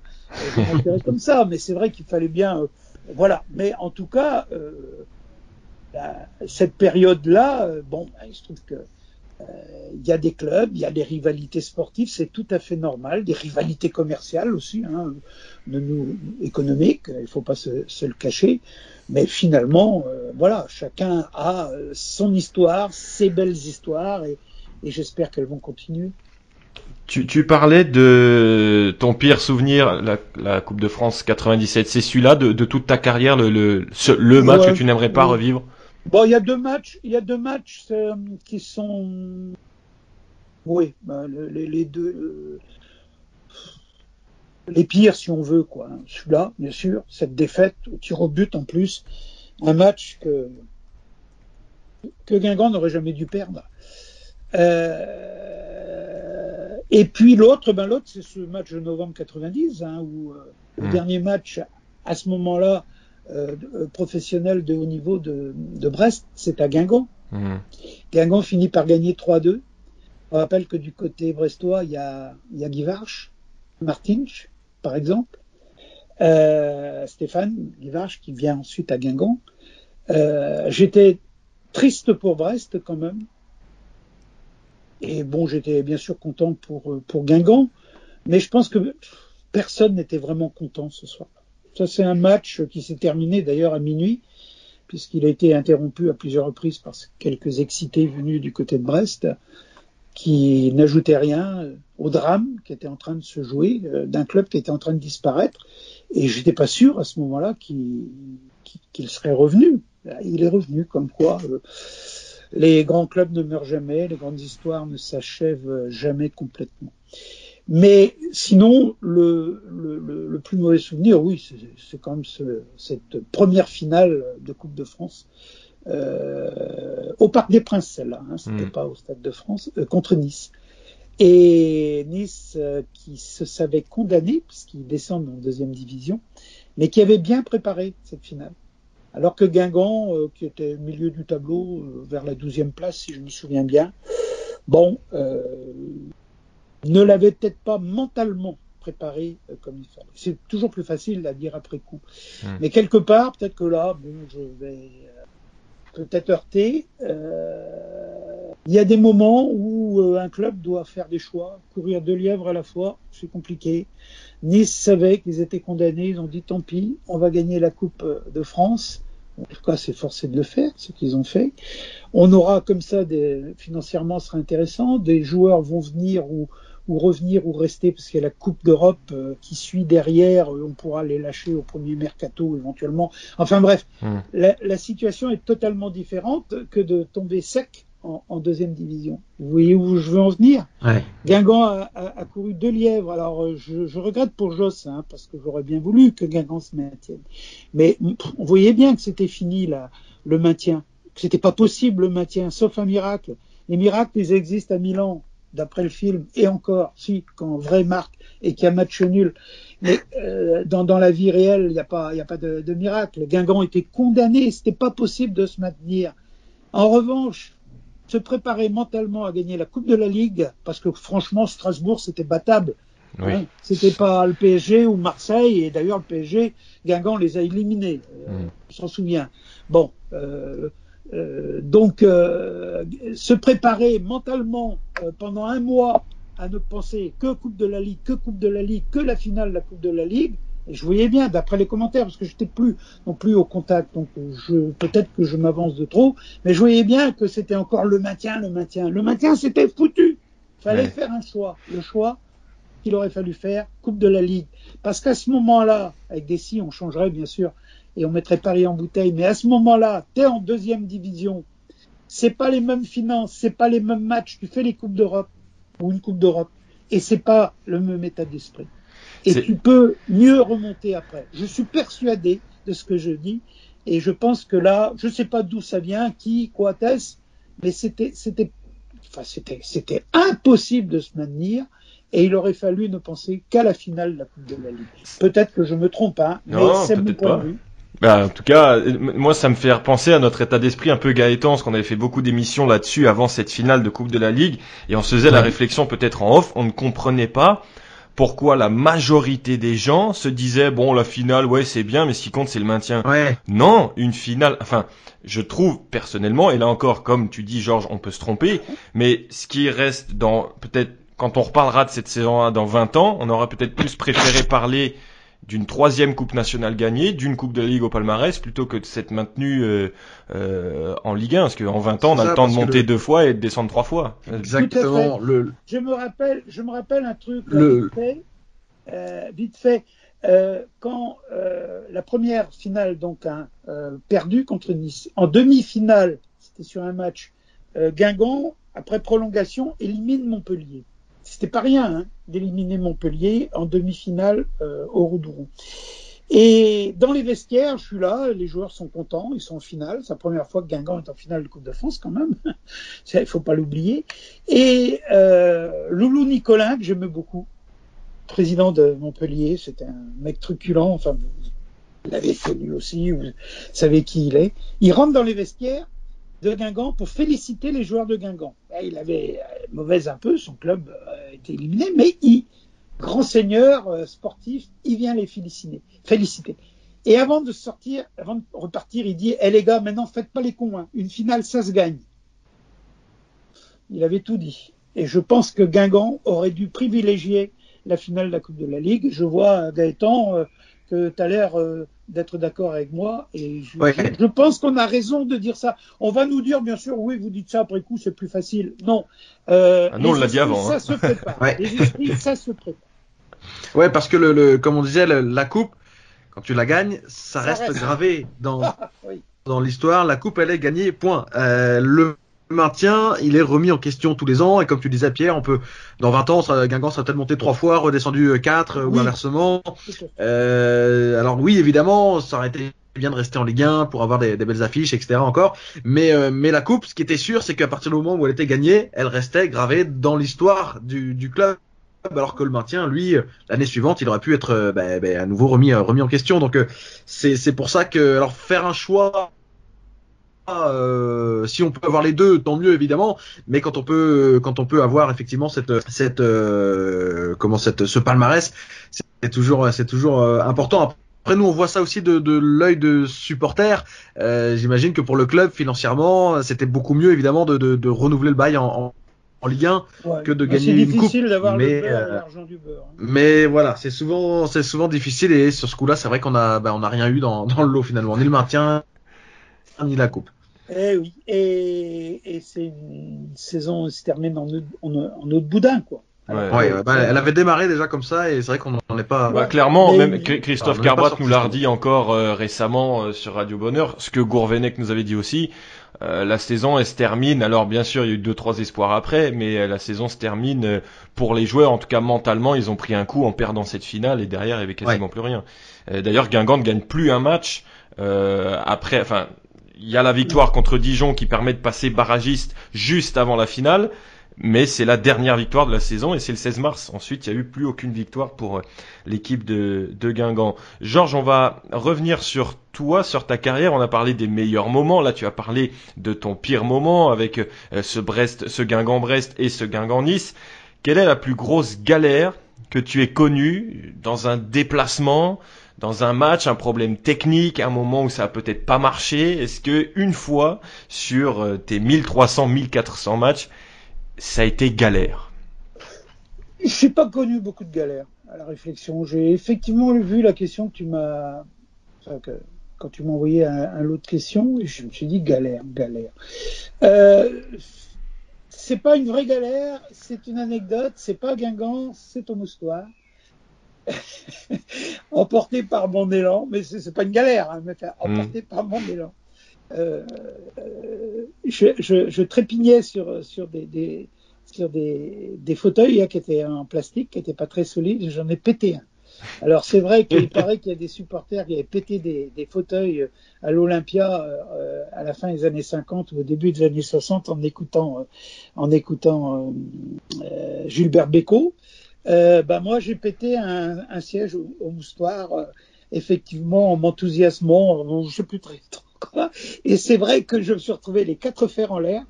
Et c'est le collègue, euh, c'est Jean-Jacques Chapalin qui était à côté de moi, qui faisait, euh, il commentait pour euh, pour France Inter parce que souvent on allait à deux en fait de RBO ou de Bretagne Ouest ou de France Bleu Brésil, parce qu'il y en avait un qui faisait les matchs pour euh, l'émission de Vendroux sur France Inter et l'autre qui faisait bah, le, le, match pour notre antenne quoi. Hein. Mmh. Et Jean-Jacques venait souvent. Euh, il faisait plutôt France Inter et, et moi la, et moi euh, et moi RBO. Et il m'a remonté euh, sur la chaise et puis il a dit dans le micro rassurez-vous il a rien. voilà. Et donc ça. Mais bon, sinon des galères non, j'en ai pas eu euh, de, de, de, spécial. On a eu des déplacements un peu un peu compliqués. euh, Ah bah par exemple. Euh, oui, mais pas avec Guingamp non plus. Mais c'est pas grave. je me rappelle de, de, du déplacement à, à, Nîmes avec Brest. C'était les barrages quand ils remontent là euh, à la fin des années 80. Il y a Cabagnas, ils ont fait une saison de deuxième division. Ils sont passés pour la première place qui, qui permet d'accéder directement à, euh, il y a deux groupes à l'époque de D2.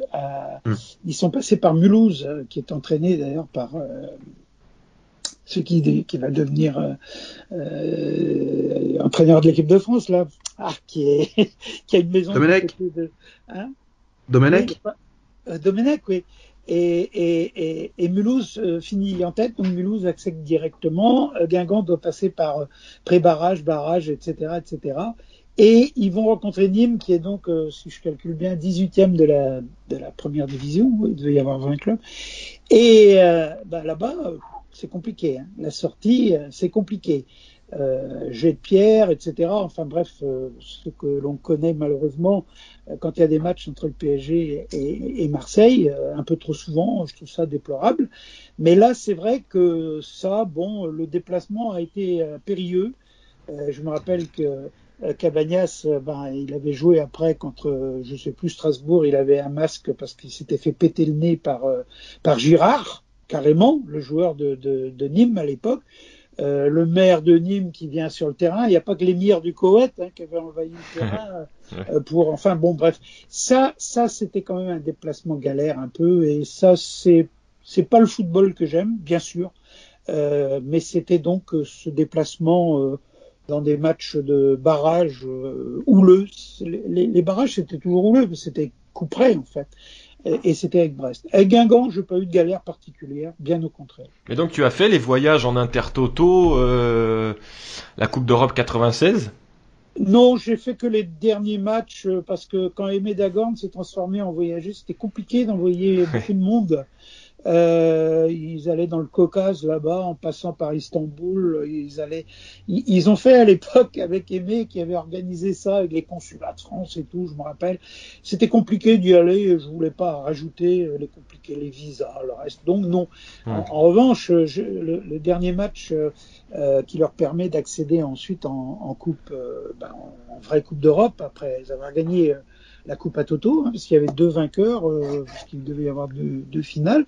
Euh, c'est un but de Stéphane Carnot au corner direct hein, qui les qualifie. C'était Mmh. assez extraordinaire. Ouais, c'était, au Roudourou. Et donc, euh, ça, c'est- j'ai j'ai fait ces matchs-là. Mais autrement, j'ai bien suivi effectivement euh, les, les voyages de, de Dagorn au pays des ex-soviets, parce que c'était beaucoup d'anciennes républiques soviétiques. Il y avait, euh, je sais plus, oui, oui, il y avait le- la Géorgie, je crois, et, et puis euh, le, le, Tar- le Tatarstan, là, c'est, du côté de Moscou. euh, enfin, bon, Ouais, c'était, assez épique. Mais là, je ne suis pas allé. En revanche, je suis allé donc à, à Milan en Coupe d'Europe. Je suis allé également à Brno en, en, en Tchéquie, à Hambourg aussi euh, Mhm. avec euh, avec en avant.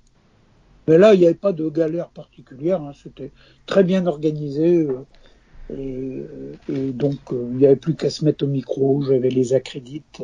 Mhm. À Hambourg, j'avais pas trop de problèmes parce que je me débrouille correctement en allemand, en Mhm. anglais aussi, en breton bien sûr.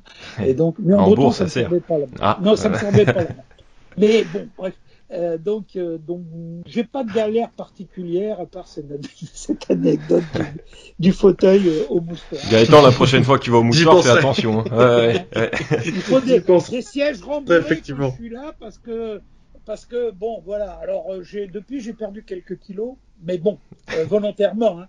mais euh, disons que voilà c'est tout les, les galères non j'avais pas vraiment j'ai pas vraiment euh, euh, par exemple le micro qui marche pas le tout non ça ça sur ce plan là j'ai plutôt été verni j'ai toujours euh, même du temps où on avait des bandes sur nos nagras c'était pas des c'était pas les mêmes euh, qu'aujourd'hui euh, pour enregistrer cassette. Hmm. Euh, j'ai toujours mis la bande, euh, donc euh, pas de problème. J'ai pas loupé d'interview.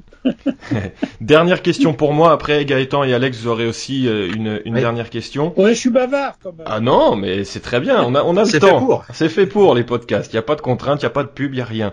Euh, Est-ce que il y a un jour eu une grosse erreur de ta part? Tu t'es, tu t'es trompé de joueur, tu t'es trompé. euh, Est-ce que tu te souviens de quelque chose euh, comme ta, comme ta plus grosse erreur? Euh, se tromper de joueur, euh, notamment les buteurs, ça arrive. hein. Ça arrive même aux meilleurs. euh, me souvenir que c'était arrivé à Michel Drucker pour un commentaire euh, télé lors de la Coupe du Monde phase finale au Mexique en 86. Donc, euh, je veux dire, ça arrive au meilleur. Euh, ce qu'il faut surtout pas faire, c'est s'excuser tout de suite. Oh, pardon, c'est un tel. Non. On, on laisse filer un peu et on dit et le but finalement a été attribué à Hmm. et hop on se remet dans le, dans le truc. Mhm. Mais ça je dirais que oui parce que euh, aujourd'hui il y a les il y a, il y a, il y a les ralentis Ouais, donc euh, c'est plus simple. Euh, c'est plus simple. Euh, dans les années 80, on travaillait son filet. hein. Il n'y a a pas de ralenti. On peut pas demander aux joueurs de refaire la, la, la, la séquence. Je, je me rappelle, vous vous souvenez, euh, euh, c'était à Lisbonne, là, au stade de la Luz, quand Marseille est éliminé avec un but de Bata de la main. C'est- c'est- elle était beaucoup moins évidente que celle de Maradona, qui, qui effectivement se- se- s'était vu. Je me rappelle que l'arqué, c'est au bout de, de la troisième rediffusion de l'image qui dit Omiyama. Hmm. Troisième. Ouais. Le feu de l'action, la vitesse, ça va vite, hein, maintenant, beaucoup plus vite qu'avant, c'est sûr. Quand Mm. on regarde un match des années 50, euh, les mecs sont, sont en place, les arrières restent arrière, euh, etc. À tel point que quand Roger March marque un but contre l'Espagne en 59 euh, au- à Colombes à l'époque, tout le monde euh, trouve ça extraordinaire qu'un arrière euh, aille marquer un but. Aujourd'hui, euh, je veux dire, c'est courant, et tant mieux. Le, le foot est total depuis euh, Cruyff et, et, et l'Ajax. Euh, ça n'a plus rien à voir. Donc ça va très vite le foot. Donc effectivement, le, le commentateur, euh, il faut qu'il aille vite aussi. Et, et il faut avoir euh, les yeux bien écarquillés. Et donc ça arrive, ça m'est arrivé, oui, de confondre des joueurs. Alors là où il faut euh, tout de suite euh, donner le, le donner la, la bonne info, c'est sur le buteur. Euh, que ce soit euh, Tartampion qui, qui ait fait la passe ou l'avant-passe, Hmm. plutôt que Dudul, on s'en fout. Euh, ce qui, même si maintenant il y a, y a, y a le, le passeur décisif, hein, c'est une statistique supplémentaire. Euh, ce qui compte, c'est le mec qui a marqué le but. quoi.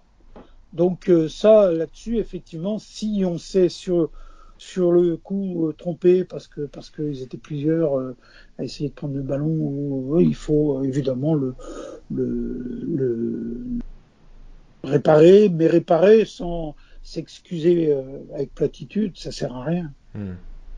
Voilà. Mais je n'ai pas eu de, à ma connaissance, il faudrait peut-être demander aux auditeurs si, si un jour je me suis trompé, mais vraiment, vraiment trompé, peut-être. Mais je n'ai pas eu de retour en tout cas, donc je, je, je préfère penser que je ne me suis pas trompé beaucoup. Messieurs, Gaëtan? Oui, moi c'est une question pas forcément sur le, le- les clubs euh, dont, dont, dont on parlait, mais plus sur le métier d'une manière générale. Est-ce que tu préférais commenter seul, Georges, ou à deux? T'as dit tout à l'heure que ça avait parfois été le, le cas. Quelle position tu préférais euh, par rapport à ça? Bon, je préférais commenter seul quand même, mais de temps en temps, un consultant. Euh, parce qu'il y a une différence entre commenter à deux, deux journalistes, deux reporters, Hmm. et commenter avec un consultant auquel on, on demande. euh, c'est, c'est- enfin, c'est toi qui, qui, qui dirige quand même, quoi. Tu- C'est ça. et d'ailleurs, le consultant peut, puisque pour revenir sur euh, sur la question d'avant, euh, un consultant, euh, lui, peut te dire non, c'est un tel qui a marqué parce qu'il a l'œil du, j'allais dire du du, euh, bah, du du gars, euh, parce que souvent, ça m'est arrivé de prendre des consultants, le joueur qui était suspendu ou qui était blessé, qui revenait de blessure. Je me rappelle d'avoir eu Robert Malm comme consultant. D'ailleurs, euh, quand on se voyait après, il disait oh, c'était bien. Alors je j'ose espérer que c'est peut-être moi qui lui ai un petit peu donné l'envie de faire ce qu'il fait maintenant euh, sur les écrans de télé. Euh, Robert Malm, euh, très bon souvenir également de, de Robert qui a joué à Lorient et qui a joué à Saint-Brieuc, hein, euh, Ouais. Robert. Et, et, et donc, euh, bah, le consultant, c'est un peu différent euh, d'un co-commentateur. Et moi, bon, peut-être que je suis un peu, euh, oui, je, je- parce que le problème d'un co-commentateur, s'il n'est pas sur le même registre que, que toi pour le commentaire, c'est-à-dire raconter une histoire ou être très technique, euh, à ce moment-là, je préfère un consultant qui va te donner les quelques aspects techniques qui, qui, qui ajoutent du piment à ton commentaire, plutôt que quelqu'un qui va finalement, euh, enfin, voilà, c'est une question de ton. Donc, je, dans ce cas de figure, je préférais commenter seul quand même. D'accord. Alex? Oui, Georges, je voulais savoir si tu s'il y avait un style Georges Cadieu. Pour moi, oui. Euh, un style, par exemple, comme euh, Sacomano, euh, euh, lorsqu'il commentait. Pour moi, ton style, c'était justement bah, de, euh, voilà, dans, dans tes commentaires où tu balançais des mots, des expressions en breton, des expressions en français également. Le ballon, il a envoyé le ballon à Bourbriac, non? Il y a, il y a eu celle-là aussi. Ouais. Ah, voilà, des choses comme ça. des, par rapport à tes histoires, tes anecdotes, tout ça, pour moi, il y avait vraiment un style euh, Georges Cadieu. Euh, pour pour toi, euh, est-ce que c'est le même cas? Euh, Ce sont les auditeurs hein, qui, qui, qui peuvent le dire, mais effectivement, j'ai eu des retours après. Alors euh, Bourbriac, c'est toi Pierre qui l'évoque, Bourbriac. Bourbriac, oui, bah, c'était mal. Alors, j'avoue, faudra que je revois parce que j'ai pas gardé de, de, fiches très précises, mais je pourrais retrouver peut-être. Et effectivement, Guingamp menait 1-0. C'était au stade du Roderoux. Et on se dirigeait donc vers une large victoire à 1-0, comme disait Francis Mériqui. Pensez également pour Francis qui a, qui a, qui a tellement mmh. compté à Guingamp. Ouais. Et effectivement, euh, alors je pourrais d'ailleurs euh, ajouter une autre anecdote à propos de, de Francis Mériqui et, et, de, et de Noël Le Gret. Et donc, euh, on se dirigeait vers une large victoire à 1-0, comme disait Francis Mériqui, mais Guingamp subissait, subissait, subissait. Punaise, attends, il peut y avoir une égalisation, on le sait, hein, dans les dernières secondes, voire même pire. Et donc, il y avait Josviak, le grand Josviak qui était là, qui contrôlait tout, la tour de contrôle polonaise. Qui... Et alors, et moi, au bout d'un moment, je dis, et ça, ça avait fait marrer le public, parce que là, à ce moment-là, on était vraiment dans le public VIP là pour commenter. Je dis Josviac, dégage-la. Mais bon sang, Josviac, dégage-la, Bourbriac. Effectivement, ça, c'est resté dans la mémoire des gens. Et il y a des gens qui me le, rappellent. Alors oui, je devais avoir un, style bien à moi, c'est vrai. Bon, euh, après, euh, le, fait de pouvoir, euh, sans commenter totalement en breton, ce que j'aurais pu faire, mais sur j'aurais quand même pas eu le même, la même audience. Il faut, faut, être réaliste sur ce plan-là. Mais en revanche, agrémenté euh, pour bien montrer d'où où on était. Et quand j'étais en Corse en train de commenter, je le faisais encore plus euh, de d'expressions euh, et de, de, de, petites tirades en, langue bretonne. Oui, ça, effectivement, c'était mon style. Et on était bah, dans le milieu journalistique. À, part Jean-Paul Olivier, mais qui commentait, mon pote Jean-Paul Olivier, qui commentait très peu quand même du foot. Il avait fait un peu pour le Stade Rennais à une certaine époque, mais bien, bien, bien, bien avant. Euh, et parce que Jean-Paul, euh, sur le Tour de France, on parlait en breton, on faisait des interviews en breton, il parle très bien le breton, Jean-Paul, euh, mais autrement, j'étais le seul à pouvoir le faire, ça c'est vrai. Donc effectivement, c'était aussi ça mon style, puisque j'étais le seul à pouvoir le faire. Donc il devait effectivement y avoir un style Georges George comme vous le dites, vous avez l'amabilité de le dire, et bon sang, je pense effectivement que les, que le public, oui, euh, voyait un style particulier, une voix particulière. Oui, il y a ça, il y a un style et une voix surtout. Cette voix, elle est inoubliable. Alors, ouais. c'est, c'est, tu t'en rends peut-être pas compte, parce que c'est vrai des fois quand on reçoit des, des, des messages, des compliments, c'est là qu'on s'en rend compte. Mais la voix, est-ce que, est-ce que elle, elle a été travaillée? Non, c'est, c'est naturel. Non, non, je l'ai pas travaillé. Euh, je faisais en sorte d'être en bonne forme parce que la voix, c'est aussi euh, bien respirer hein, euh, de, sur ce plan-là. Euh, plus on est en forme et mieux on est, y compris en commentaire. Hein, le, le, physique, la voix, tout ça, ça va, ça va ensemble. Bon, donc euh, je, je mais je l'ai pas travaillé particulièrement. Mais il y a des gens qui me reconnaissent encore à la voix, c'est ça qui m'étonne dix ans après. Quand, quand ils me connaissent pas, quoi. Hein, écoute, mais je dis oui, oui, c'est ça. Parce qu'effectivement, je vois bien que ça fait il dans la tête. Mm. Euh, oui, oui c'est lui. Bon, ça m'arrive moins maintenant, bien sûr. Hein, encore une fois, euh, j'ai fait un dernier match à Vannes, parce que Vannes aussi a été en deuxième division. Euh, C'était Vannes-Guingamp, c'est le dernier match que j'ai commenté en 2010. Et ensuite, j'étais sur un derby donc de deuxième division Guingamp-Brest où j'avais donné le coup d'envoi.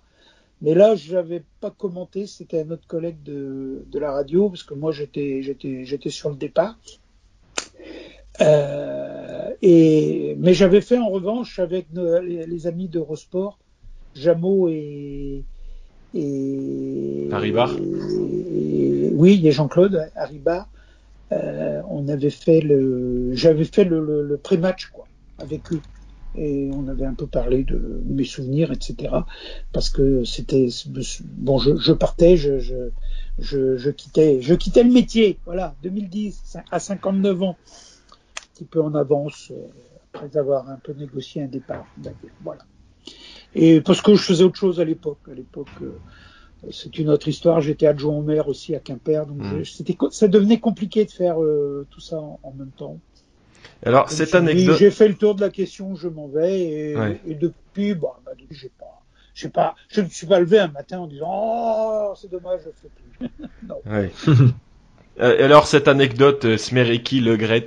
Oui, euh, donc euh, Guingamp national, euh, D2, D1, et la première, donc fin 95, à un moment donné, euh, ils sont dans les toutes premières places de D1. Je me demande s'ils n'ont même pas été euh, les premières journées fin 95. Là, les copains, vous allez pouvoir me, me le dire peut-être. Vous avez peut-être ça plus en tête que moi. Euh, Guingamp, ils sont premiers ou deuxièmes, quoi. Ils sont. Ouais, dans, dans les premiers, ouais, ouais, ouais. Ouais, ils sont en tout cas dans les premiers. Mm. Et il y a donc il y, y a le Gret qui me dit, c'était après un match, il me dit Georges, il va falloir qu'on dise à, à Francis que cette année on monte pas. Et moi ça a fait tilt ma tête, j'ai si Noël, tu sais, on peut aller en Coupe d'Europe.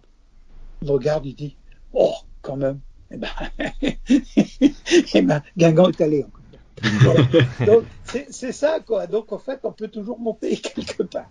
Et ça, c'était le, le c'était le truc. Il faut dire à Francis que cette année, on monte pas, quoi, sous forme de boutade. Je dis si, si, on peut encore monter. Voilà. Ça résume bien quand même euh, la, la petite sidération qu'il y avait quand même euh, dans les médias et en particulier parisiens de voir Guingamp à ce niveau-là. Mm. Mais c'est quoi Guingamp?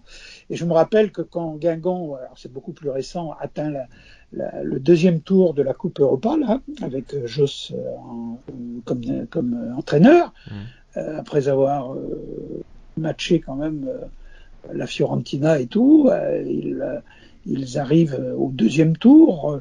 Ils sont battus à Kiev parce que, enfin à Kiev ou enfin en Ukraine, parce qu'il y a un, un contexte géopolitique qui est pas favorable et que les autres, il fallait absolument qu'ils gagnent, sinon euh, les joueurs seraient peut-être sortis morts du terrain. Enfin bref, on va pas y revenir. Mais euh, je me rappelle que les médias, c'était euh, du style, mais qu'est-ce qu'il fout de là, Guingamp, quoi? Saint-Étienne éliminé, Guingamp est là. Je me rappelle d'un commentateur, je n'ai plus son nom et je veux l'oublier, qui, s'est excusé après, qui a dit bah, je me suis trompé sur Guingamp, j'aurais pas dû dire ce que j'avais dit, parce qu'en gros il avait dit Guingamp est en train de dénaturer le, le foot français et puis quoi Euh, non non, mais c'est donc ça. euh, euh, ça reste quand même une sidération. Guingamp, c'est pas 7000 habitants. si on compte la communauté urbaine, on est peut-être à près de 20 000, mais Mm. il y a le département, il y a tout ça. Mais Guingamp même, c'est 6800 habitants, je crois, au dernier pointage. Et justement, je, juste avant de redonner la parole à mes, à mes, à mes amis, est-ce que tu regrettes de ne pas avoir vécu et commenté ces aventures-là sous Gourvenec? Parce que moi, qui ai vécu et qui ai eu la chance, le privilège de commenter ces moments-là, quand je regarde les épopées Smereki, je dis ah j'aurais bien voulu aussi vivre cette époque-là, l'année Drogba aussi. Est-ce que est-ce qu'à un moment tu dis tiens j'aurais bien voulu le- le- les faire quand même? Oui, Drogba, Malou- Malouda, c'est extraordinaire comme saison. S'il n'y avait pas eu un petit trou, euh, Guingamp était deuxième ou troisième, faisait la, faisait la, la Ligue des Champions euh, à l'époque. Hein, euh, on on s'en souvient, il battait tout le monde, y compris Lyon à Lyon. Et là aussi, euh, oui, j'aurais aimé effectivement commenter les matchs avec Joss. D'abord parce que j'apprécie l'homme, bien sûr. comment ne pas l'apprécier euh, Il y a beaucoup de choses qui nous lient sur la conception de la vie, conception du foot, conception de pas mal de choses. Euh, effectivement, euh, mais bon, mon temps était passé et d'autres de talents sont arrivés et c'est très bien comme ça. Euh, parce que bon, euh, voilà, on peut pas, on peut pas tout avoir, on peut pas avoir le Tour de France avec Copy et le Tour de France avec Bernard Hinault, quoi. Mmh. Il y a un moment, à un moment, c'est une autre génération qui arrive. Mais c'est vrai que ce, cette euh, épopée européenne, c'en était une, euh, était, était, était formidable formidable à l'époque. Et autrement, pour revenir sur Drogba Malouda, encore une, parce que me vient à l'esprit une autre anecdote. Donc, l'entraîneur à Lyon à l'époque, c'est Paul Le Guen. Hmm. Je rencontre donc sa mère, Paul, qui est maire de Pincran et conseillère, euh, on disait générale à l'époque, on dit départementale maintenant. Maintenant, elle était donc au conseil général ici à Quimper et je la voyais assez souvent, on discute. Et je lui dis, euh, Madame Le Guen, vous dites à Paul, bonjour de ma part, un salut amical bien sûr, et vous lui dites que euh, le dernier, euh, qu'il va être champion de France, tant mieux, je suis content pour lui, content pour Lyon, mais dites-lui que le dernier match à Lyon, Guingamp va aller gagner. Elle me dit, oh quand même, monsieur Cadu, quand même. Et ben, Guingamp est allé gagner là-bas, avec je crois deux buts de, de Drogba et un but de Malouda, si mes souvenirs deux sont et Deux, deux de Malouda même. Deux de Malouda, oui, bon, bah, c'est encore, encore plus fort.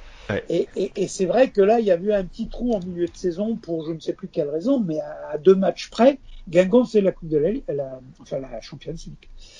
Euh, c'est septième à l'arrivée, je crois, mais euh, tout proche, tout proche des tout premiers.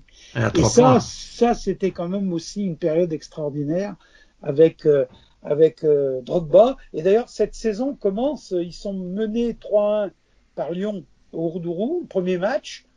On se dit que Lyon allait gagner, Lyon champion sortant, euh, logique après tout. Et deux buts de, là je crois que je ne me trompe pas, c'est deux buts de Drogba, 3-3 à l'arrivée, on s'est dit quand même. Presque. équipe de Guingamp. C'est un bardon sur une passe de Drogba et, et le dernier de Drogba. Et le dernier de Drogba. Donc là, c'était extraordinaire comme, comme finale. Et là, on se disait que cette équipe de Guingamp ben, allait faire une super saison, et ça a été le cas. Alex? Oui, hum, j'avais une petite, une petite chose à demander à Georges tous les nostalgiques euh, bah, comme moi, et je pense qu'on est plusieurs plusieurs centaines lorsqu'on suivait Guingamp bah, dans les années 90-2000 à la radio. Allez, on revient une petite vingtaine d'années en arrière, et j'aurais aimé, enfin en tout cas je demande à Georges s'il est d'accord, de nous faire un petit commentaire sur un but, soit un but, euh, une action qui, qui, se rappelle, ou alors voilà sur une simulation par rapport à des noms de, de, de joueurs qui, qui, lui reviennent forcément. Euh, voilà, est-ce que Georges est, est d'accord de nous euh, de, reprendre le ton euh, qu'il avait lorsqu'il euh, lorsqu'il commentait pour nous commenter un but.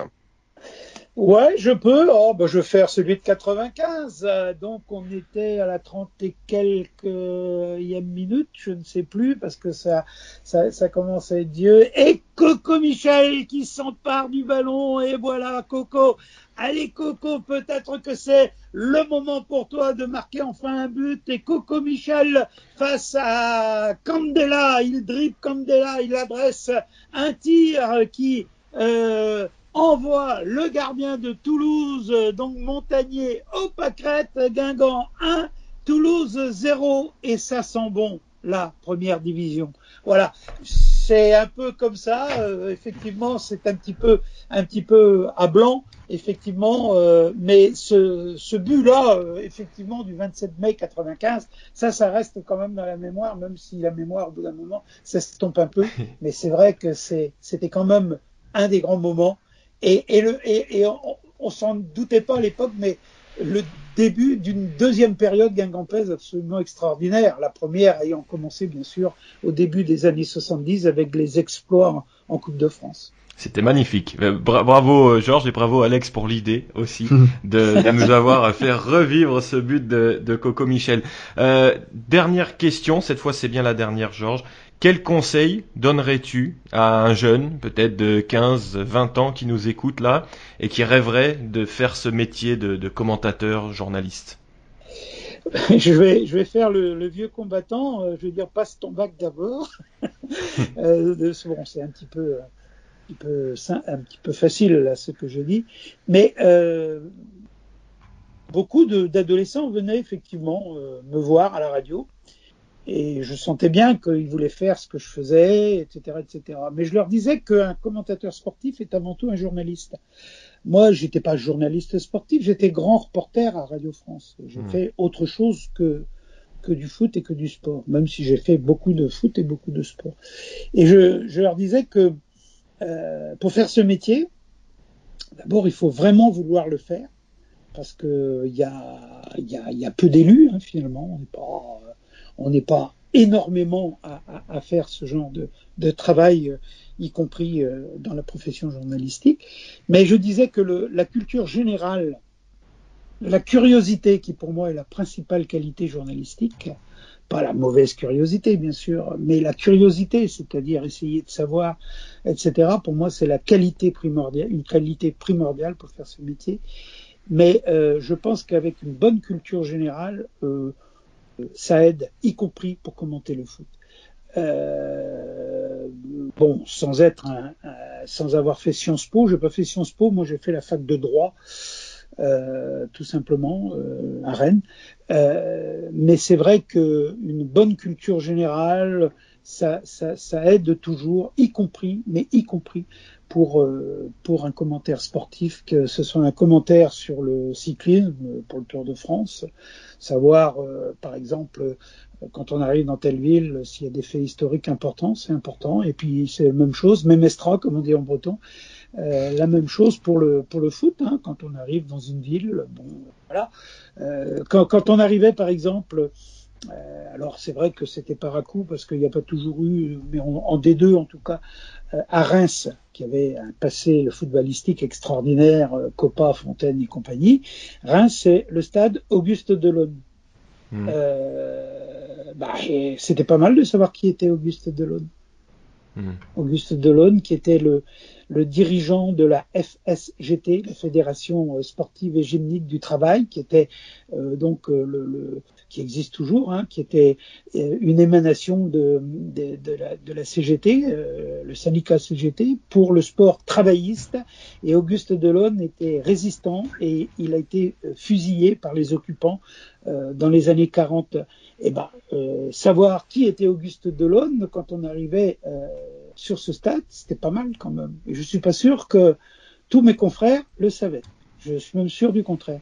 Donc voilà, euh, par exemple, euh, euh, Delon était d'ailleurs aussi un grand sportif. Il avait gagné le cross de l'humanité dans les années 30, qui était un, cross travailliste, hein, bien sûr, euh, à l'époque. Donc c'était un militant confirmé. Il était euh, allé aussi dans les brigades en Espagne. Pendant la guerre civile espagnole. Bon, enfin voilà. Bon, et puis il y a d'autres euh, d'un autre bord de l'échiquier politique, par exemple aussi, le stade d'Ornano à Caen, par exemple, bah, c'était pas mal de savoir qui était Dornano, qui avait été ministre de Giscard d'Estaing, etc., etc. Et ça, euh, c'est la culture générale et la curiosité qui, qui, te le donne. Et après, tu deviens journaliste et tu peux faire des commentaires sportifs. Mmh. Voilà ce que je disais. Sont, sans heurter, il y en a plein qui sont nus. Certains ont fait après une petite carrière. Je les entends parfois sur les antennes de, de Radio France ou bien euh, ou bien euh, sur euh, sur France 3 aussi. Ils sont pas plus forcément en Bretagne, mais je dis tiens, mmh. voilà celui-là. Ou bien alors celui qui est directeur de de France Bleu Brésil aujourd'hui, Gurvan Musset. Il était avec moi le 27 mai 95 quand Coco Michel marque le but d'accession. Mmh. Il était venu avec moi euh, pour ce match. Il était euh, prof de gym à Diwan à l'époque et il voulait faire du journalisme et peut-être que j'ai un peu contribué à ce qu'il en, à ce qu'il, à ce qu'il en fasse à, après et il a, il a fait, bon, puisqu'il a bossé on sait, aussi à France 3 sur le vélo notamment. Mmh. Voilà. Donc ça c'est c'est un petit peu euh, ce que je disais. Euh, maintenant, on me vient plus me voir hein, parce que je ne suis plus en, activité sur ce plan-là, mais j'essayais toujours de bien recevoir ces jeunes et de les encourager quand même, mais je savais que ce serait difficile il y en a peu finalement qui ont qui ont percé. Mmh. Eh bien, Gaëtan, toi qui demain, alors sans trahir de secret, hein, on enregistre ce podcast le vendredi 16 octobre. Toi, demain, tu es à Reims pour Reims-Lorient. Donc demain, voilà. je veux t'entendre raconter l'histoire d'Auguste Delaune. Ben, je vais apprendre ça par cœur. Je vais réécouter le podcast dans voilà. la foulée, apprendre l'histoire par cœur de Delaune, et je répéterai tout ça demain. Superbe, super. On va écouter ça. Ouais. C'est étonnant d'ailleurs. C'est étonnant. Bon, enfin, ceci dit, c'était. Moi, j'aime pas qu'on débaptise des trucs euh, dans un sens ou dans un autre. Je suis pas un déboulonneur de statut ni quoi que ce soit.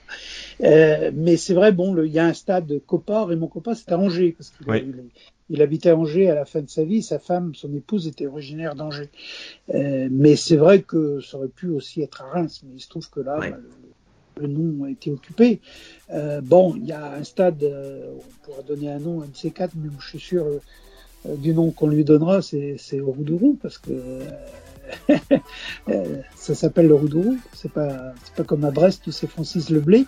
Ou alors au Moustoir où euh, euh, c'est le stade Yves Alamat, on l'a oublié, Ouais. qui est un ancien maire de, de Lorient. On dit le Moustoir, mais le vrai nom c'est Yves Alamat. C'est vrai.